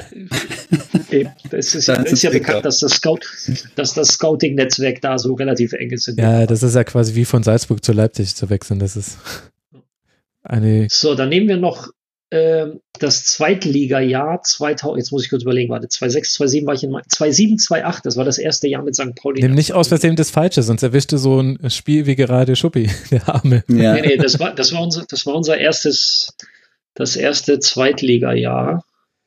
Waren wir am Ende, waren wir, wie waren wir? Neunter, genau. 27. Jetzt bin ich mal gespannt. Ach Quatsch, das ist jetzt wirklich Zufall, Leute. Mhm. Ich sehe Hm. es gerade. Ich wusste es wirklich nicht. Aber ich glaube, da haben wir rein rech, also nicht rechnerisch, aber da haben wir einen ganz, ganz großen Schritt Richtung Klassenerhalt gemacht. Und die Freiburger so ein bisschen gebremst in ihrem, in ihrem Aufstiegsrennen. 5-0 gegen Freiburg. Ich hätte fast ein Tor gemacht. Mein Gott, müssen die schlecht gewesen sein? Oder was war das jetzt? Linker Verteidiger. Alle. Ja, da habe ich, da habe ich in der Zeit habe ich links gespielt, weil wir hatten keinen wirklichen Linksverteidiger. Oh, aber wir hatten genug hast du gespielt. Ja, aber wir hatten genügend Innenverteidiger. Und da hat Stani zu mir gesagt, pass mal auf, geh mal auf die linke Seite. Ähm, ich weiß, ich erwarte keine zehn Flanken von dir, aber die Seite ist zumindest dicht. Ach krass, das war doch auch eins von diesen sehr, sehr guten Spielen von Schnitzler. Das habe ich ja, in, in, in, dem Buch über ihn gelesen. Spieler des Spieltags. War, ah, okay. Ja. Gut, darüber möchte ich jetzt aber nicht reden. Ja, ist okay. Ja. Äh, Dennis oh, Aogo ja, bei Freiburg. Ja. Jo. Ja. Jonathan Jäger. Heiko Butcher natürlich, stimmt, der ewige Butcher. Pavel Krimmersch. Mhm. Das war auch ein ganz schöner Urverteidiger. Ja, Daniel Schwab Klassiker. Rechts. Banovic, der hat auch gefühlt auch 25 Jahre zweite Liga gespielt. Mhm. Ja. Und eigentlich ganz geil, wen, wen, Freiburg dann reingeworfen hat beim Stand von, ja gut, 0 zu 3 war es dann schon. Äh, in der Halbzeit kamen dann Jonathan Petreuper und Karim Matmur. Da haben sie dann, da haben sie dann anscheinend versucht, doch nochmal offensiv ein bisschen zu wuseln unter Dutt. Vergiss mir nicht den Ole, Ole Ole. Ja, genau, da kam dann Kevin Schlitte. Kevin Schlitte ist es, oder? Doch, ich glaube schon, ne? Ja, genau, ja, Kevin ja, Schlitte. Äh, Fun Fact am Rande: Trainer André Thulsen, weil Stani in dem Jahr den Fußballlehrer gemacht hat und nicht offiziell unser Trainer sein durfte. Stimmt, das hast du damals erzählt, ja, im Gespräch. Ja, Truller, Truller musste halt äh, PK und alles machen, der hat eigentlich gar keinen Bock auf sowas. So, der ist halt wirklich, Truller ist halt Co-Trainer durch und durch. Aber er musste, weil er hatte den Fußballlehrer schon, äh, deswegen war er überall offiziell als Trainer eingetragen. Benedikt Pliquet im Tor. Jo. Ja. Bene im Tor. Florian Bruns übrigens eingewechselt. Der jetzige Co-Trainer von Christian Streich in Freiburg. Ja. Jetzt muss ich mal suchen. Das war die, da war ich schon in Freiburg am Studieren und Alex Walke war damals Ersatztorhüter. Ja, und es gab. Zimmernachbar bei der U19-Nationalmannschaft. Ach, ehrlich? Ja. Ich habe mit Alex Walke oder Sascha Rieter. Okay, weil ich habe nämlich, ich habe, also für mich wird es für immer Sören Walke bleiben. Warum? Also es war so, es müsste ein Spiel gegen Dynamo Dresden gewesen sein. Ich muss mal gucken, ob ich es jetzt finde. Und es war sehr kalt. Es hatte, glaube ich, minus sechs Grad, ein Montagabendspiel, zweite Liga in Freiburg. Und wir hatten noch, wir sind direkt aus der Uni, noch kurz bei mir zu Hause, haben da noch was zu uns genommen, was einen warm hält. Und dann waren wir nicht auf der Nordtribüne, sondern auf der Südtribüne, wo man einen sehr kurzen Weg zum, zum Bierstand hat. Und es gab 04 Glühwein für 2,50 Euro. Und Dresden oder Aachen, eine Mannschaft in Schwarz-Gelb, führte nach, keine Ahnung, gefühlt acht Minuten mit 2 zu 0 und es wurde immer kälter. Und dann spielte vor uns Walke und wir kannten seinen Vornamen nicht und haben uns dann irgendwann auf Sören geeinigt. Und naja, also sagen wir so, dieses Spiel hat Legendenstatus in meinem Freundeskreis. Sören Walke, den hast du, ist auch immer noch ein gern benutzter Ruf. Aber ich erinnere mich nicht mehr an alle Details. Ich muss jetzt echt nochmal rausfinden, wann das war. Währenddessen kann ich ja kurz erzählen, Abschluss dieses Spieltags ist, der, ist das Derby, das den Abschluss der bisherigen Bundesliga-Saison ergeben hat. Köln gegen Gladbach. Ah, ja.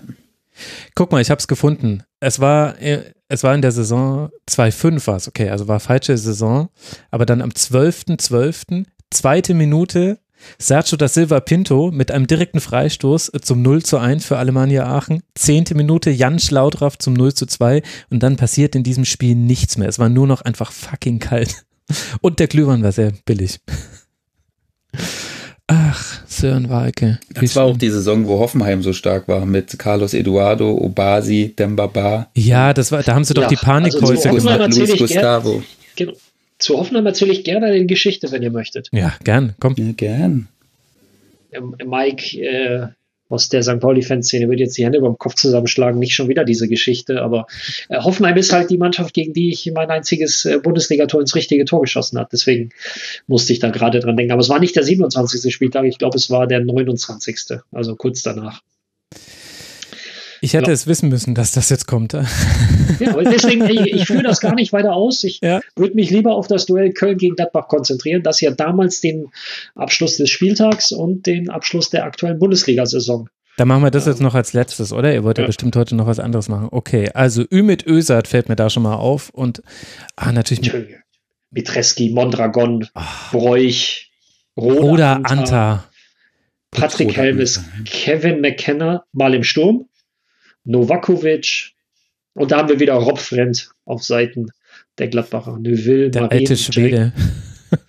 Sascha Rösler, Vogt, Dahms, Brauers, Levels, Heimeroth. Ja, vor allem schaut mal auf die Trainerbank hier, bitte. Ja, gut, wenn Marcel Jeng spielt, dann ist klar, dass Lukai Trainer ist. ja, uh, beim ja. FC Christoph Daum, das war die Zeit der gesegneten Babys im Müngersdorfer Stadion. Das schon damals nicht so hieß, glaube ich, aber. Kessler im Tor. Aber eigentlich müsste das Ding auch, auch in der Zweitliga voll gewesen sein gegen Gladbach, oder? Ja. Äh, 50.000, ja. Ja. ja. Milivoje Novakovic.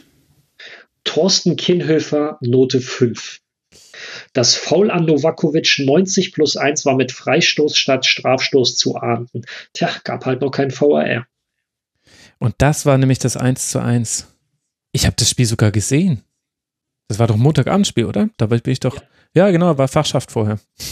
oh Gott. ja, ich kann mich da noch total dran erinnern, auf meinem Mini-Fernseher, auf dem ich damals auch die Elf-Freunde Live-Ticker geschrieben habe, ist bis heute mir ein Rätsel, warum ich damals noch so einen kleinen Fernseher hatte für mich. Also, gut. Salvatore Gambino eingewechselt worden. Ja, habe ich auch gerade gesehen. Gegen den habe ich in der Jugend noch gespielt. Wir sind auch ein Jahrgang und der war auch eins dieser ganz, ganz hoffnungsvollen Nachwuchstalente damals beim BVB. Hm. Ja, und natürlich Matthias Scherz kam in der 62. Der ewige Matthias Scherz. Ja. Boah, sau, sau enges Abstiegsszenario äh, äh, da am Ende der, der Saison. 38 Offenbach steigt ab, 38 Augsburg bleibt drin, 39 Lautern, 40 Osnabrück, 41 60, 41 Koblenz und dann kommt Pauli mit 42. Das, war das nicht die Saison, in der Lautern Sankt drin Pauli. geblieben ist, wo, wo ähm, ah, wer war der Trainer? Äh, es hat auf jeden Fall angefangen zu regnen. Sie haben 2 zu 0 gewonnen am 34. Spieltag und der Trainer hat danach gesagt, ich habe, ich habe noch zu meinen Spielern gesagt, Fritz Walter Wetter. Da sagen Sie was, weil der Reporter nämlich gesagt hat, haben Sie da auch an Fritz Walter gedacht? Wo ich mir, ich habe das damals im Auto gehört, auf einer Autobahn und habe mir damals noch gedacht, das ist jetzt aber eine komische Frage. Und dann sagt aber der Trainer, da sagen Sie was. Ich habe gesagt zu meinen Spielern, Fritz Walterwett. Und ich dachte mir, ha, nicht immer so schnell voreilig über Reporterfragen sich aufregen. Ja. Lieber Mann. Milan Sasic war es. Milan Sasic, genau. Das war, das war dieser Spieltag. Das war irre. Das war total irre. 3-0 haben auf Mallorca-Ralle, oder? Vor dem letzten Spieltag, weil ihr habt nochmal eine schöne nee. Packung am letzten, am letzten bekommen gegen Mainz. Ah, nee, nee, aber nee, nee, pass mal auf, pass mal auf. Anders. Also hat, die Geschichte hat was mit Mallorca zu tun, aber nicht, dass wir schon da waren. Ähm, genau, ich war, genau, ich war verletzt. Also mit mir hat das nichts zu tun, aber ich, ich war verletzt und bin aber schon nach Mainz gefahren, weil klar war, also für uns war der Klassenhalt zwei oder drei Wochen vorher schon, schon fix, dass wir von Frankfurt aus nach Mallorca fliegen dürfen. Damals ist man ja noch geschlossen als Zweitligatruppe nach Mallorca geflogen, nach dem letzten Spiel, und wir sind von Frankfurt aus geflogen und ähm, spielen halt dieses Spiel. Und ihr könnt euch vorstellen, die Laune war halt, ja, gut.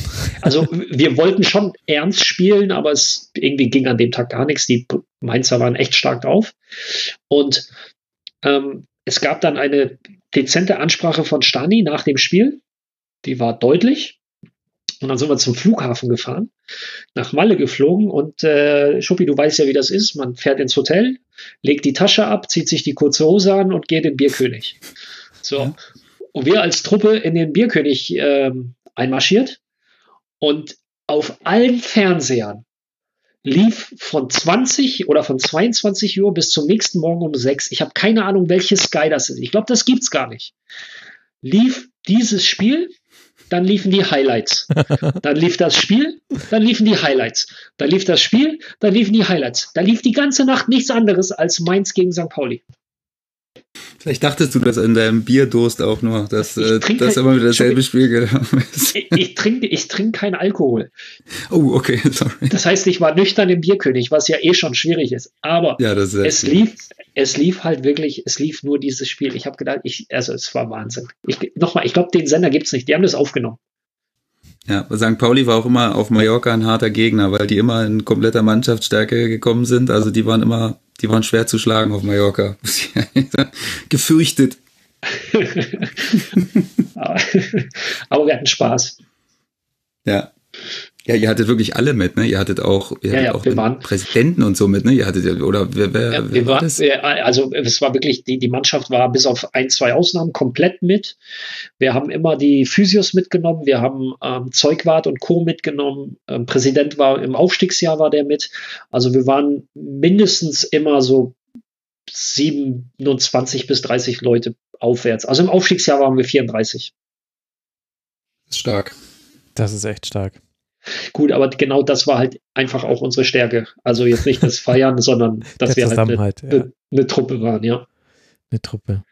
Gut, das, heute gibt es das ja auch gar nicht mehr, muss ich, das ist, aber gut, das ist ein anderes Thema. Ja. Diese Aufholjagd von Milan Sasic, die ist echt krass. Ich habe mir das jetzt nochmal angeguckt, während ihr über Malle geredet habt. Der, er, er wurde Trainer, nachdem Rekdal gefeuert wurde, nachdem sie zu Hause gegen die 60er verloren haben. 1 zu 2.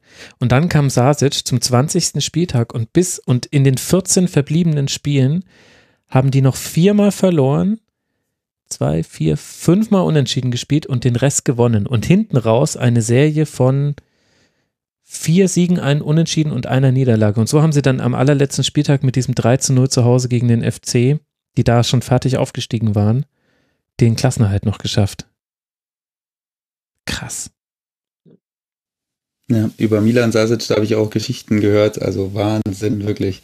Da habe ich am Boden gelegen, da hat, da hat Spieler eingerenkt im Trainerzimmer, wenn die sich schlecht gefühlt haben. Da haben die gesagt, der gesagt, leg dich mal hin, gib mal die Beine her und dann hat er, und wehe, du hast nicht Ja gesagt, als er gefragt hat, ob es besser ist. dann, dann hat er noch andere Praktiken ergriffen, also der muss ein absolutes Highlight gewesen sein, wirklich ach, wo habe ich denn das neulich gelesen? Ja, neulich habe ich auch von einem Trainer gelesen, der einfach bei einem ausgekugelten Arm, ach, ach was, ah, habe ich das bei, ich glaube, das habe ich in dem Ronald Reng Buch Spieltage gelesen. Das müsste dann gewesen sein, Heinz Höher, erste Station Duisburg, glaube ich. Und da muss es auch so gewesen sein, dass der, der Trainer ist damals äh, hingegangen, der Torhüter hatte sich den, die Schulter ne, oder Arm ausgerenkt oder irgendwie sowas. Und der Torhüter hat nur gesagt, guck mal woanders hin, äh, der Trainer und zack. Und dann hat es ein Geräusch gemacht, was keiner von den Spielern, der auf dem Platz stand, je vergessen hat. Wahnsinn. Ja, dann, das waren noch die Zeiten damals. Ja, undenkbar heute. Naja, ach Mensch. Also ich könnte noch ewig weitermachen, aber ich glaube so langsam, ihr habt ja auch noch Privatleben und äh, Schuppi nimmt ja heute auch noch ein Rasengeflüster auf. Also vielleicht müssen wir dann doch langsam. Aber das hat großen Spaß gemacht. Also mir zumindest. Ich hoffe, euch auch. Vielen Dank, dass ihr dabei Ebenfalls, seid. ebenfalls. Ich, ich hoffe, ja. die Zuhörenden langweilen sich nicht. Nee, glaube ich nicht. Glaube ich nicht. Wenn, wenn dann sind sie selber schuld. Das war, das Wahrscheinlich hat die Hälfte jetzt erstmal parallel die Panini-Alben von früher rausgekramt. Ja, ja, ja. Ja, gut. Da hat man doch unser Ziel erreicht. Es ist die perfekte, es ist tatsächlich haben. auch die perfekte Quarantänesendung, weil es hilft äh, tatsächlich, wenn man sich nebenher die Spiele auch aufmacht. Das heißt, ja, wer jetzt gerade stimmt. auf dem Fahrrad sitzt, äh, da ist es schlecht. Aber vielleicht war das jetzt genau das Richtige. Also ich danke euch beiden sehr. Zum einen natürlich Ralle Gunnisch, Kommentator bei der Zone, bald Bundestrainer und Ed Felgenrad auf Twitter. danke dir, Ralf, dass du mal wieder mit dabei warst. Sehr gerne, sehr gerne. Und äh, danke an Sebastian Schuppern, Kapitän der Würzburger Kickers. Äh, hört das Rasengeflüster, es lohnt sich sehr. Schuppi27 ist er auf Twitter und er hatte nie ja. eine andere Nummer. Danke dir, Schuppi, dass du mit dabei warst. Das war echt sehr cool. Sehr gern.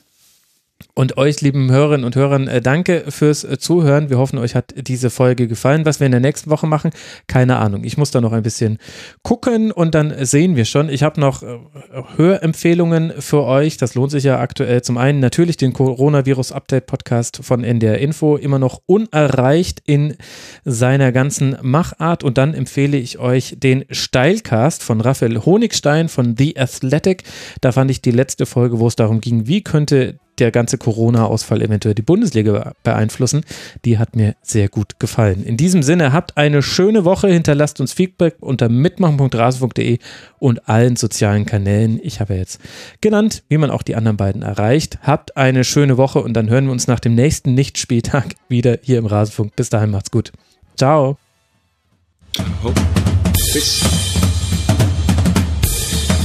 Das war die Rasenfunk-Schlusskonferenz.